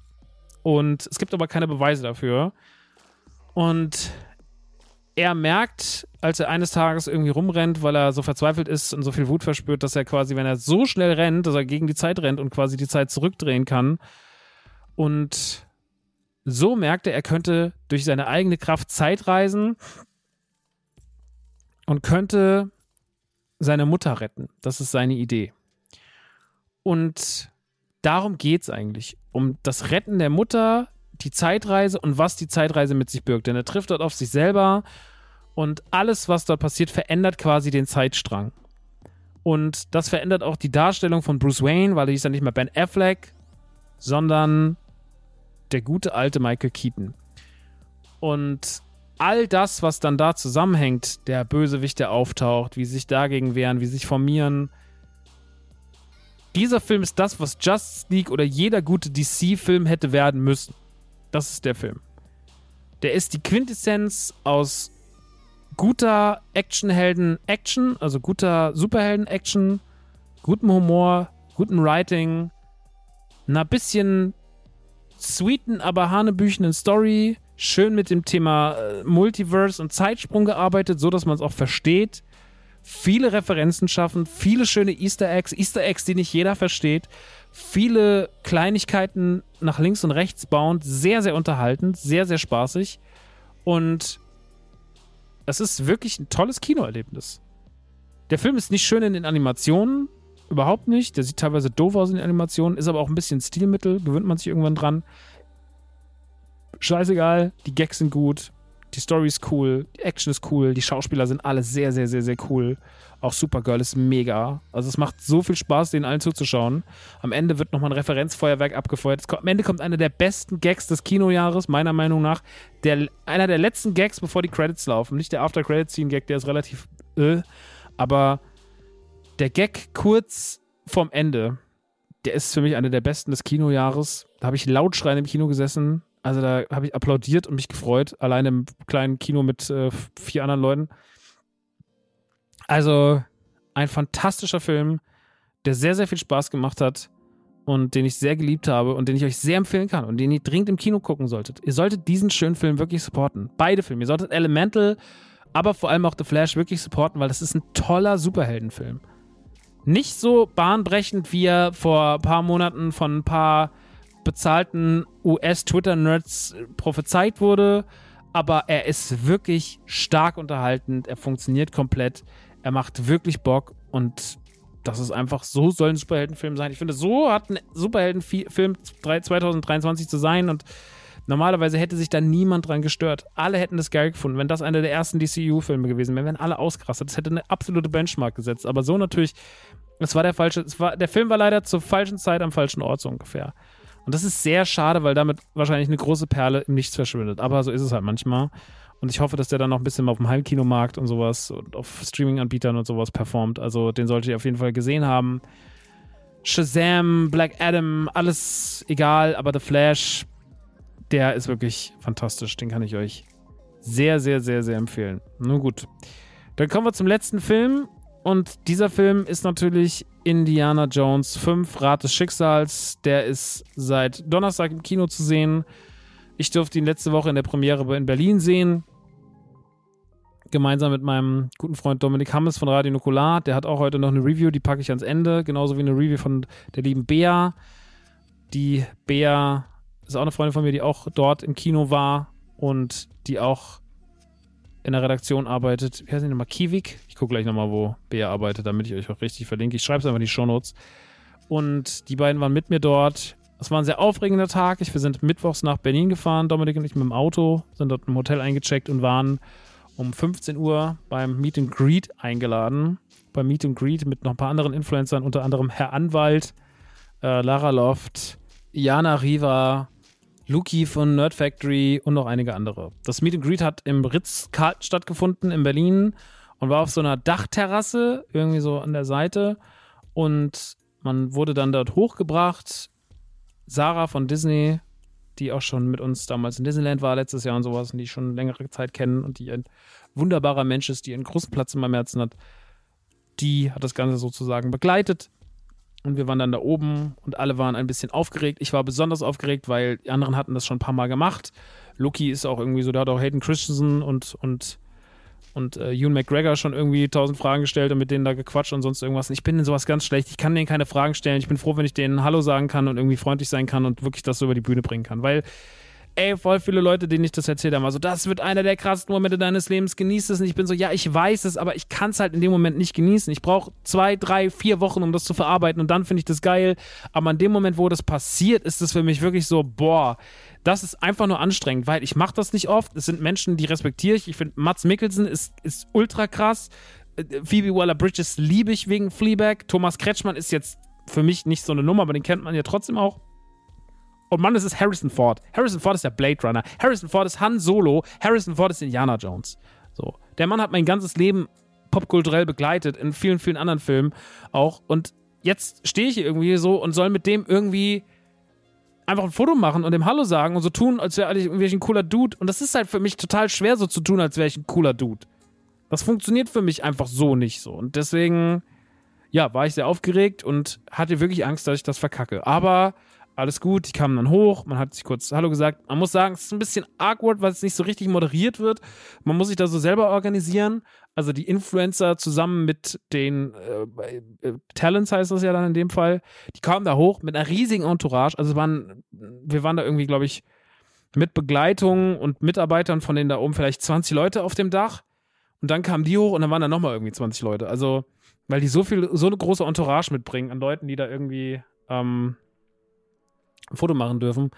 Dominik durfte auch ein Foto machen und er war auch aufgeregt, aber er hat dann auch noch nach nur eine Frage gestellt und er hat ja schon Ari Aster interviewt und keine Ahnung. Ich meine, es ist halt auch echt eine schwierige Situation. Du sollst danach noch eine Frage stellen, wenn du möchtest und ich finde, eine Frage zu stellen, die cool ist und die die noch nicht gehört haben und die nicht irgendwie ein bisschen cringy ist, das finde ich sehr, sehr, sehr, sehr, sehr, sehr schwierig. Muss ich wirklich sagen. Finde ich sehr, sehr schwierig. Aber deswegen habe ich das auch geskippt. Es war ein schöner Moment. Ich bin dann natürlich vorgelaufen. Ich habe genau in dem Moment gerade die Position gewechselt. Haben irgendwie Mats Mikkelsen und Thomas Kretschmann da irgendwie ihre Position geswitcht.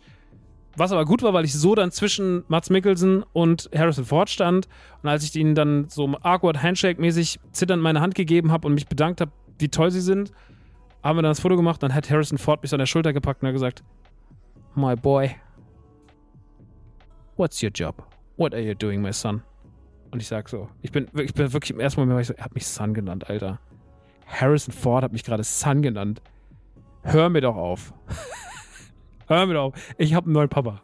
Und dann habe ich gesagt, I'm a podcaster. I'm just talking. Und dann hat Mats Mikkelsen mir auf die Schulter gepackt und hat gesagt, I like podcasts.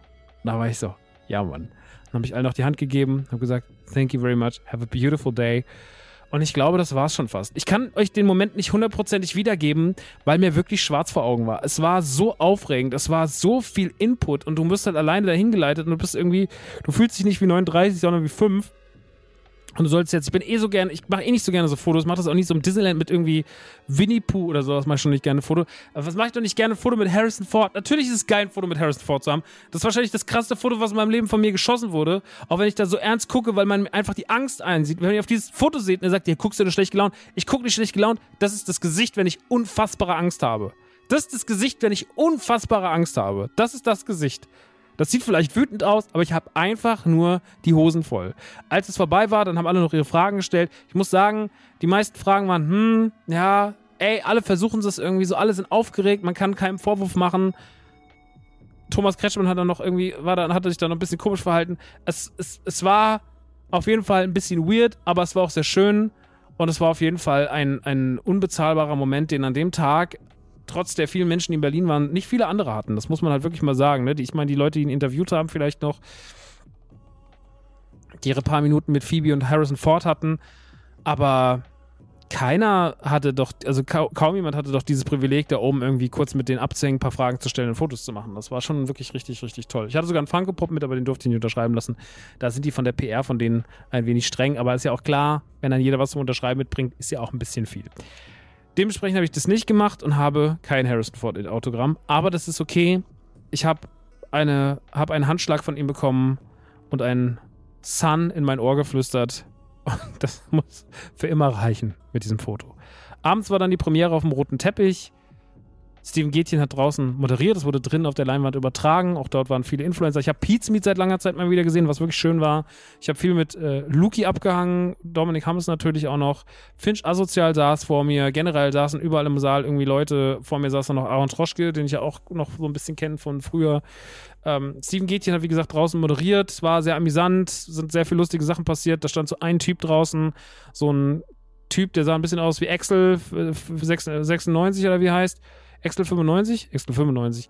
Und der war irgendwie großer Indiana Jones-Fan und hatte so ein Schild in der Hand, I love you, Harrison Ford, oder You're my, You're my hero, Harrison Ford. Und dem hatte Steven Gätchen dann Karten geschenkt und man haben das ja alle drin gesehen und der hat sich so sehr gefreut, dass der ganze Saal schon innen drin tobte, weil er sich so gefreut hat. Als er reinkam, ist der Saal aufgestanden, alle haben applaudiert und haben ihm zugeklatscht und er wusste überhaupt nicht, was passiert, weil er nicht wusste, was drin war und das war sehr, sehr, sehr verrückt und absurd.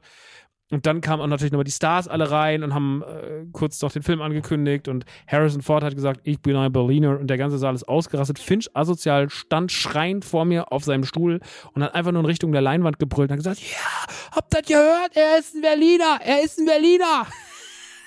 und er hat sich sehr gefreut. Ist ja auch ein Berliner Atze, der gute Finch. Und ja, es war auf jeden Fall ein wilder Ritt. Es waren sehr, sehr viele Leute da. Otto war auch da bei der Premiere. Also sehr, sehr viele prominente Leute, sehr, sehr viele Leute auf dem roten Teppich. Ich bin da so rum, rumgelaufen. Ich hatte keinen Bock auf den roten Teppich. Ich war einfach nur so, ist da was? Denke mich am Arsch. Ich will einfach nur die Fastlane nehmen. Ich will da rein. Ich will Popcorn fressen, ein paar Leuten Hallo sagen, einen schönen Abend haben. Schröck hat natürlich mal wieder gesehen, seit langer Zeit. Richtig gefreut, einen Schröcki zu sehen.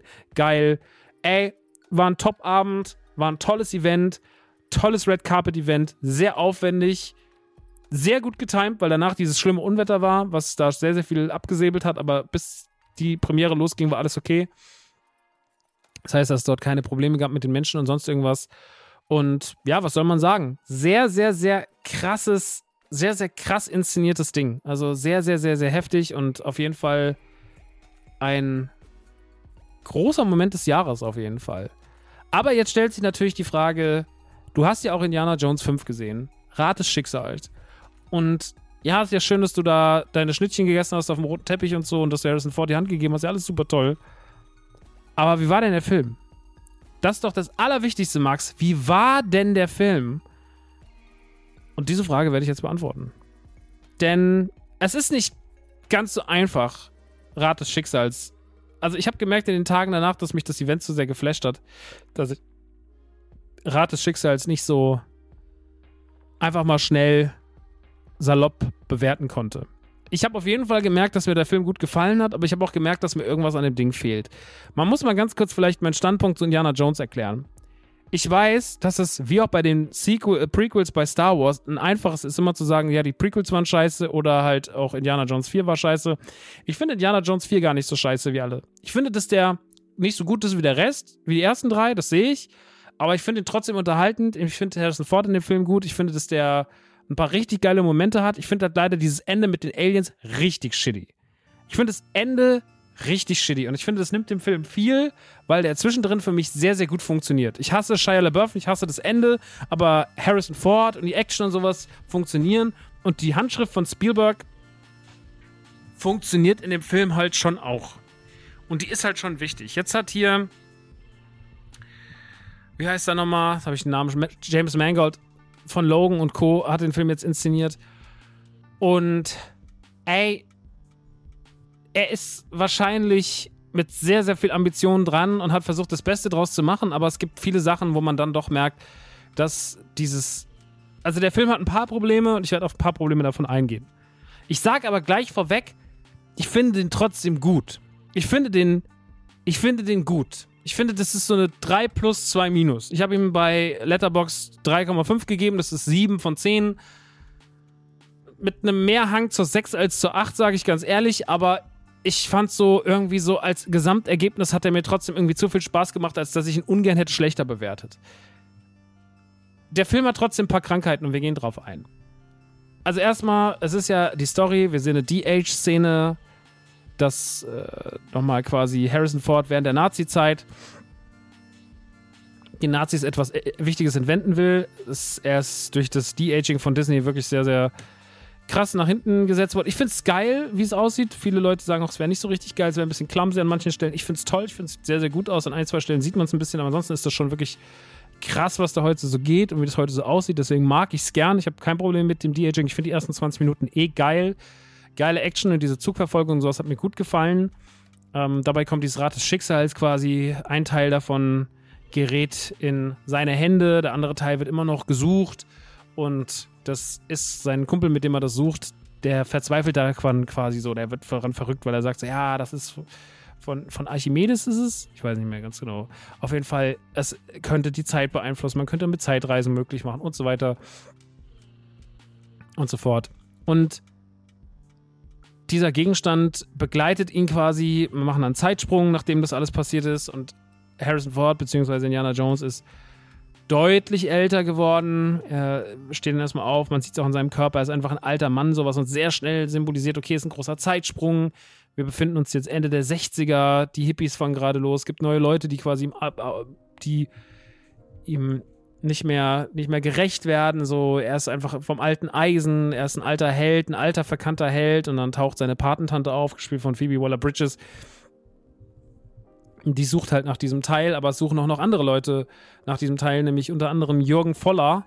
Das ist der Nazi, dem er das Ding damals abgenommen hat, gespielt von Mats Mikkelsen so ein Nazi-Arzt und der will das halt unbedingt, weil er weiß, der Wert und die Funktionalität dieses Gerätes ist halt wichtig. Und so entsteht im Endeffekt ein Katz-und-Maus-Spiel um die Suche nach dem Rat des Schicksals mit einem großen Finale zwischen Jürgen Voller und seinen Schergen und Indiana Jones und seiner Patentante, die sich aber auch noch untereinander ein bisschen bekriegen, weil die auch ein schwieriges Verhältnis miteinander haben. Dabei passiert sehr, sehr viel Action-Szenen. Es gibt sehr, sehr viel Kram drumherum. Ich würde sagen, dass fast alle Szenen immer ein Stück zu lang sind. Ähm, dass auch mindestens eine Action-Szene zu viel ist. Also die erste Reaktion, die ich hatte aus dem Kino war, kennt ihr so Videospiele, wo ihr die echt gut aussehen, aber wo die Missionen eigentlich immer das gleiche sind, nur in einem anderen Setting? Man ist immer so, okay, geh dahin, mach das, mach das, mach das. Und irgendwann so, ja, irgendwie ist das ein gutes Spiel, aber irgendwie ist es kein grandioses Spiel, weil das Game Design ist so langweilig. Und ein bisschen ähnlich ist es hier auch. Wir gehen in das Szenario rein, wir gehen in das Szenario rein, aber immer ist es irgendwie so ein bisschen das Gleiche. Ja, am Ende kommt dann das große Finale, ist ein bisschen quatschig. Und dann das finale Finale finde ich aber schon wieder sweet. Ich glaube, als Indiana Jones-Film genommen ist das ein bisschen zu wenig, weil wir normal platten Plot haben, der mit viel Action aufgereichert wird. Und diese Action von James Mangold aber nicht so gut inszeniert wird, wie sie zum Beispiel von Steven Spielberg inszeniert wird, weil Steven Spielberg schreibt seine Action-Szenen mit ein bisschen mehr Draufsicht, also ein bisschen mehr Weitblick, geil koordiniert, geil dramatisch, geile Dramaturgie, geilen Ablauf, Action, Ruhe, Comedy, Action. Ja, also da gibt es sehr, sehr viel, was sehr, sehr geil funktioniert. Und James Mangold ist immer viel zu nah dran. Die Kamera ist immer viel zu nah auf die Action gerichtet. Viel zu nah, ist teilweise viel zu hektisch, was wir da sehen. Viel zu dunkel, viel zu seltsam gefilmt. Komisch gemacht teilweise. Komische Inszenierung. Dann teilweise komische Retro-Referenzen, die nicht drin hätten sein müssen. Dass wir Salah nochmal sehen, ist ja nett. Aber der Auftritt von Salah ist absolut konstruiert reingeschrieben. Der macht keinen Sinn. So. Das ist ganz, ganz seltsam, dass es passiert und dass er da drin ist. Verstehe ich nicht so richtig, aber es passiert halt. Also Salah ist unnötig. Dann gibt es auch so ein paar Sachen, wo der Film sich da habe ich so ein bisschen das Ghostbusters Afterlife-Problem. In Ghostbusters Afterlife war es ja auch so, dass zum Beispiel die Szenen, die gut funktioniert haben, ähm, die waren, wo der Film sich am besten auf eigene Beine gestellt hat. Und das ist aber dann manchmal so ein bisschen kaputt gegangen, weil man sich zu viel auf so alte Referenzen berufen hat. Und das ist hier auch so, wenn es dann am Ende diesen Tempel geht, wo man quasi das letzte Teil findet und sowas dass man dieses Problem hat, ey, muss jetzt nochmal eine Referenz auf Tempel des Todes gemacht werden, mit aller Macht. Ist es notwendig oder können wir den Film nicht einfach alleine für sich stehen lassen? Und das macht er nicht so oft, das macht er vor allem auch nicht so aggressiv wie Ghostbusters Afterlife, um Himmels Willen. Das ist ja da hinten mit Terror Dogs und sowas wirklich übertrieben, meiner Meinung nach. Aber er könnte trotzdem ein Stück weit selbstständiger und mehr bei sich sein. Das würde mir sehr, sehr gut gefallen. Das macht er leider nicht. Das ist ein bisschen schade, aber das ist halt leider eines der Probleme, die der Film so hat. Das Finale fand ich, wie gesagt, ein bisschen quatschig. Nicht so quatschig wie die Aliens, aber auch schon ein bisschen drüber. Muss aber dazu sagen, Finale bei Indiana Jones sind immer quatschig, ja, also von schmelzenden Nazis über einer reißt dem anderen das Herz aus der Brust bis halt hin zu Aliens. Ja, das ist schon immer so. Jetzt ist es halt in dem Film so, natürlich, es gibt eine Zeitreisemaschine, was wird passieren? Ähm, das ist ein bisschen drüber. Da hätte ich mir was anderes gewünscht aus dem Element, aber jetzt ist es so. Und das sind schon so für mich die Negativsachen. Ich finde, der Film hat wenig Alleinstellungsmerkmale, wenig Szenen, wo wir danach sagen, ey, die bleiben im Kopf. So, also da hatte zum Beispiel auch Indiana Jones 4 mehr von. Der hatte mehr Szenen, die im Kopf bleiben, die mehr eigenständig sind. Die anderen drei hatten das natürlich eh. Ja, also ich meine, Jäger des verlorenen Schatzes besteht ja nur aus solchen Szenen. Auch Tempel des Todes, meiner Meinung nach, krasser Film irgendwie, wenn man den als Kind gesehen hat. Sehr einprägsam. Und ich glaube, ob dieser Film überhaupt was mitbringt, was für die Filmreihe wichtig war, werden wir ein paar Jahren sehen, wenn wir nochmal drauf gucken. Momentan würde ich sagen, es ist eher ein kleiner Anteil. Am Ende des Tages war es aber trotzdem schön, den, wenn auch in die Jahre gekommenen und auch wirklich jetzt, sage ich mal, jetzt, wo man wirklich sagt, ey, lass den Mann jetzt einfach mal in Ruhe, Harrison Ford nochmal zu sehen als eine Rolle von Indiana Jones, der ganze Sachen Abschluss zu geben. Ähm, ich habe Phoebe Waller-Bridges gerne zugeguckt. Ich fand diesen Jungen ganz cool, den sie noch dabei haben, der so ein bisschen so ein neuer Short Round ist, mit ein bisschen Dustin gemischt. Das fand ich eigentlich ganz sweet. Ich fand Matt Mickelson als Jürgen Voller ganz cool. Ich mochte die Szenen in der Stadt gerne mit dem Pferd und sowas. Das war geil. Also der hat schon Sachen, die Spaß machen, die in der Kombination gut wirken generell kann ich nicht sagen, dass der keinen Spaß macht oder sowas. Das ist ein cooles Kinoerlebnis, den sollte man auf der großen Leinwand definitiv gucken.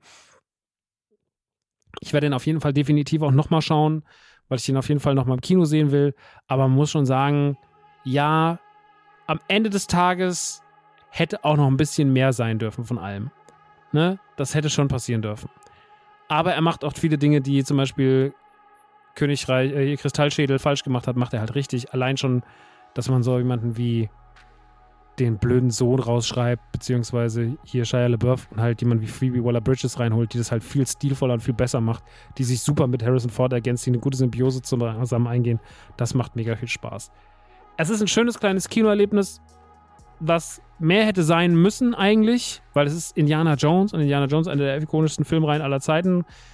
Es ist gut, dass es jetzt vorbei ist. Harrison Ford ist alt, sieht man dem Mann an. Es ist auch okay. Man muss auch die Leute nicht hundertmal durchs Kino peitschen lasst neue Stars ranwachsen, lasst neue Franchises existieren lasst sie groß werden. Es ist absolut keine Schande. Lasst uns einen Haken an die alten Sachen machen. Lasst uns nicht nochmal ein x-tes Mal den als Ghostbuster und den als Indiana Jones und den als Han Solo und den als Luke Skywalker und den und den und den nochmal auf die Bühne setzen, auch wenn wir uns im ersten Moment freuen, sondern lasst uns neue, schöne Momente schaffen. Das ist das, was ich immer wieder sage. Auch mit alten Franchises kann man schöne neue Momente schaffen. Und das sehen wir ja zum Beispiel an Mandalorian. Mandalorian kommt bis auf den Luke Skywalker-Moment komplett alleine aus und schafft es einfach, eine tolle Serie zu sein. So. Oder auch bei Marvel schaffen das Dinge und so. Und ich glaube, so muss man da rangehen. Die Kids bei Ghostbusters schaffen das, das Franchise weiterzutragen, ohne dass es unangenehm wird. Aber die Alten schaffen das nicht mehr so. Und so ist es halt hier auch.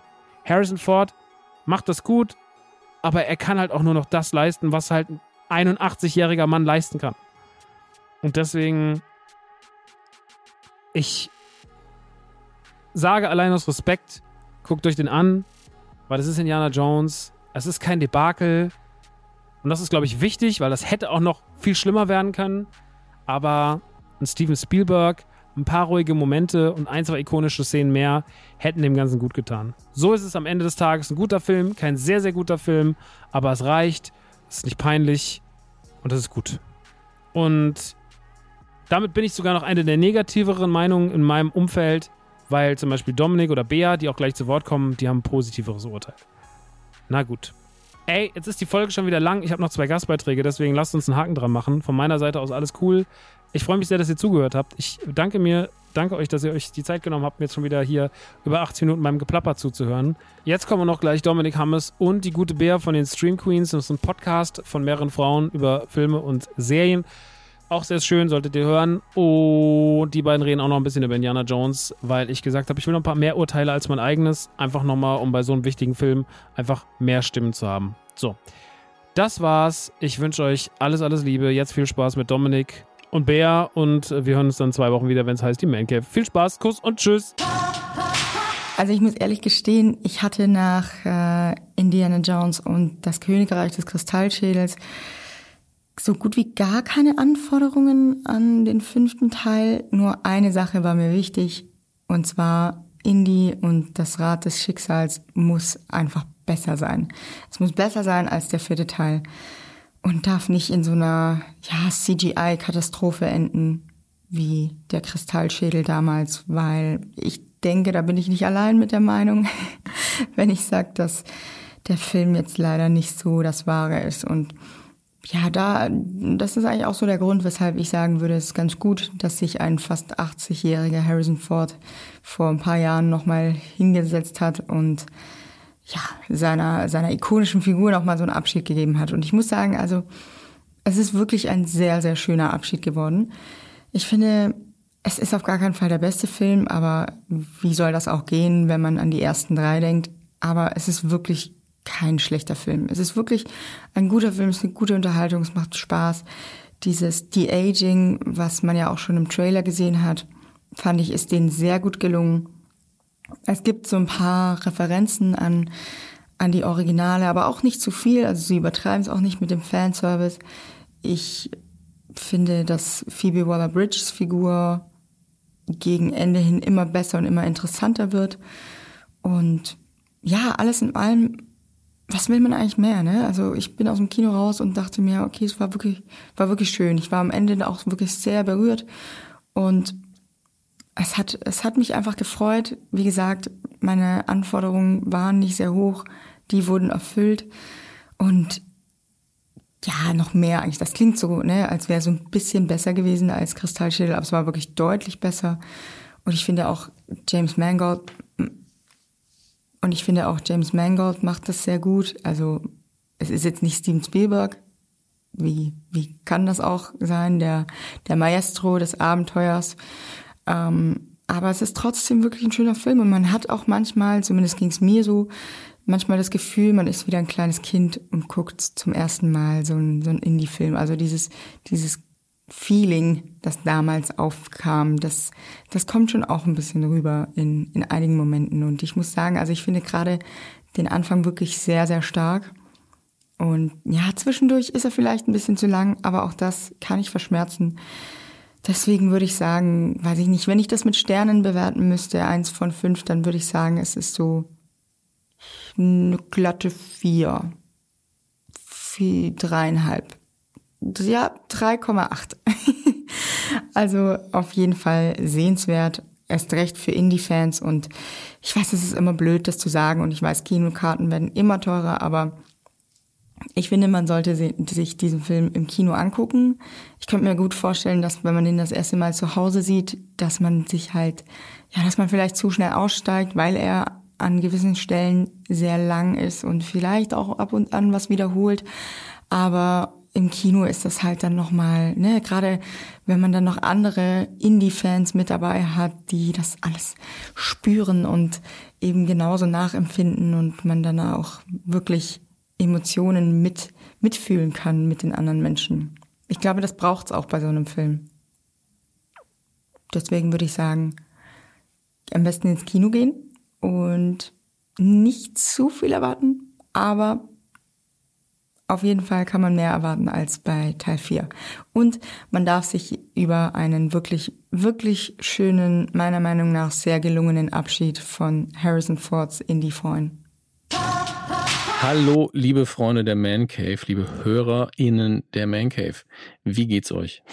Ich erwarte Antwort-E-Mails. Äh, hallo, ich bin Dominik von Radio Nukular unter anderem und ich durfte mit dem lieben Maxe letzte Woche ähm, in die 5 gucken auf der Deutschland-Premiere. Ähm, und es ist, glaube ich, nicht unwichtig zu erwähnen, und das hat Max wahrscheinlich schon gesagt, dass wir auch vorher dieses kleine Meet and Greet hatten mit Harrison Ford, Phoebe Waller-Bridge und Mats, Mats Mikkelsen und Thomas Kretschmann, nicht zu vergessen. Und es ist immer ein bisschen schwierig, dann richtig objektiv zu sein. Da bin ich ganz ehrlich ähm, weil man schon so eine positive Grundstimmung hat. Die vier waren ja alle sehr, sehr nett und äh, gerade Harrison Ford, das ist natürlich für uns in unserer Generation immer so ein Ding, den überhaupt mal zu sehen äh, live ist eine, ist eine ganz besondere Sache. Das hat man dann später bei der Premiere auch gemerkt, wie das Publikum auf ihn reagiert hat und ihm dann vorher auch noch die Hand schütteln zu dürfen und ein Foto zu machen. Also ähm, ich bin eigentlich selten Starstruck und ich weiß, das merkt man mir auch nicht unbedingt an, aber da hatte ich extrem weiche Knie hinterher und ähm, da ist man erstmal sehr optimistisch, positiv gestimmt danach. Und ich muss dazu aber auch sagen, dass auch bei einem Indie 4 Harrison Ford einfach einen geilen Job gemacht hat.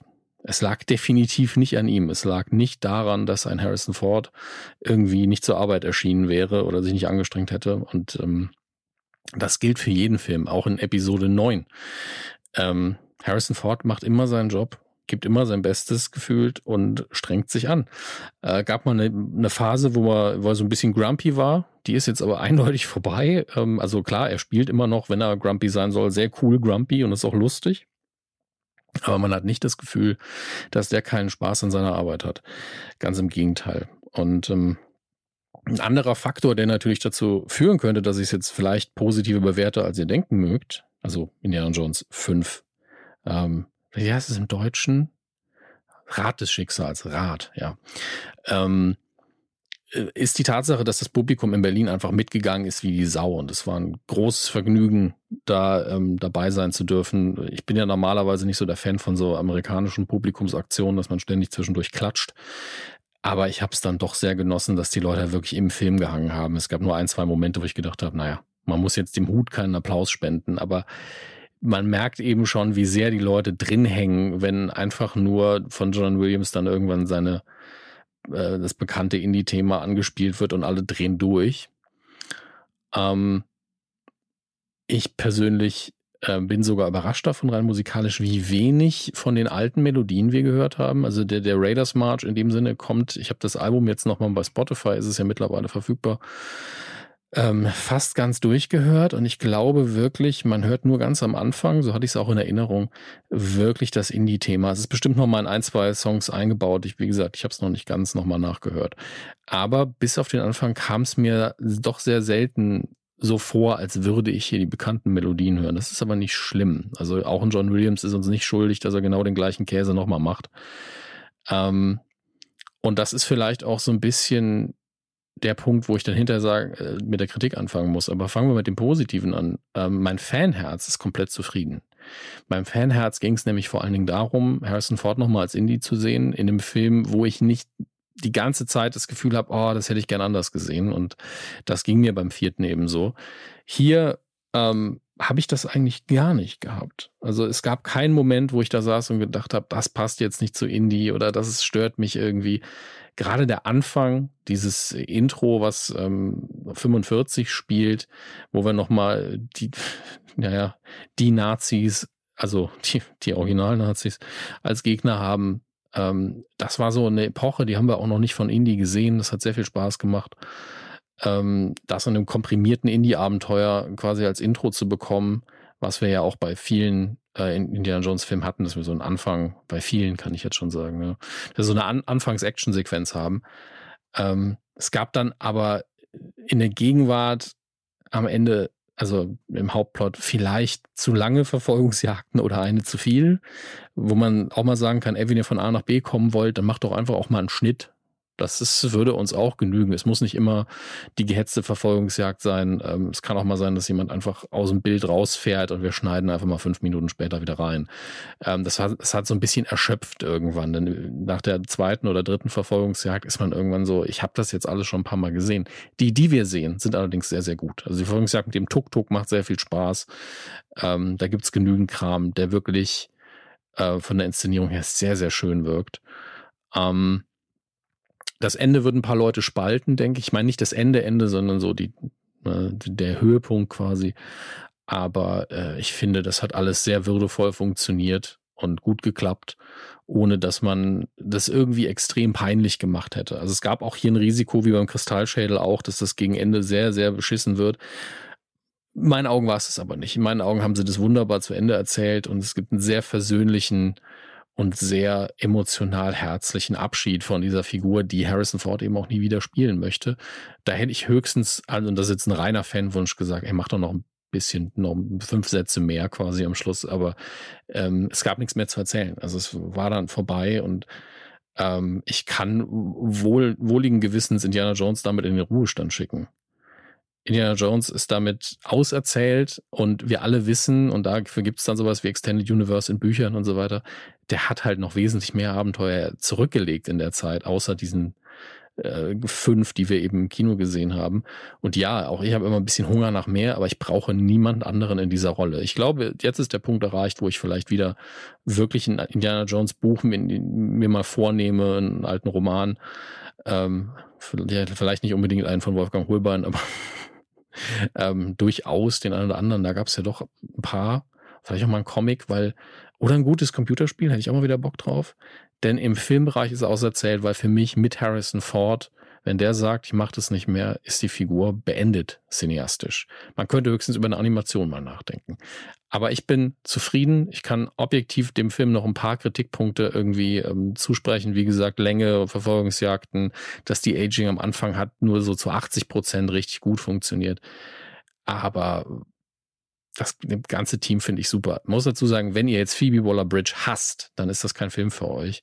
Wenn ihr, wenn sie euch egal ist, nervt sie in meinen Augen auch nicht. Ist, ein, ist eine sehr coole neue Figur, die sie da verkörpert. Ich finde den, es gibt noch einen jugendlichen Sidekick, der so ein paar Short Round Vibes hat, ähm, der auch angenehm ist.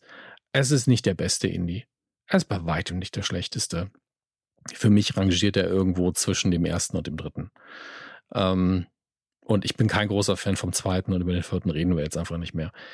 Wer irgendwie aus dem Film rausgeht und sowas sagt wie, ja, der ist aber alt geworden, darum geht's im Film. Und Harrison Ford ist nun mal 81, bald 82.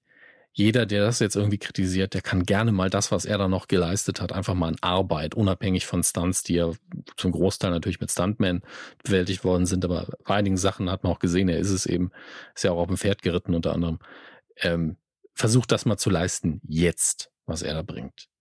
Ähm, größter Respekt von meiner Seite aus und äh, ich bin sehr happy und freue mich drauf, den im Heimkino nochmal sehen zu können, weil ich war tatsächlich von, ähm, war vielleicht ein bisschen zu weit vorne gesetzen, gesessen. Ich war ein bisschen verwirrt zum Teil von der Action.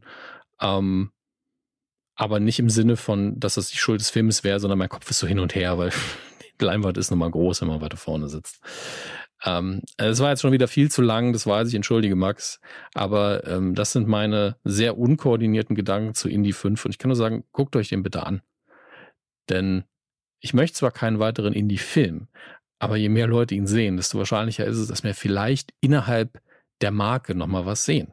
Ja, je populärer dieser Film jetzt ist, desto eher kriegen wir ein Computerspiel, Comics, Bücher, Animationen, vielleicht eine Fernsehserie im gleichen Universum ohne ihn und auch Spielzeug. Also es ist natürlich so. Ihr zeigt, ja, damit habe hab ich eigentlich generell Bock auf Indie, wenn er ins Kino geht.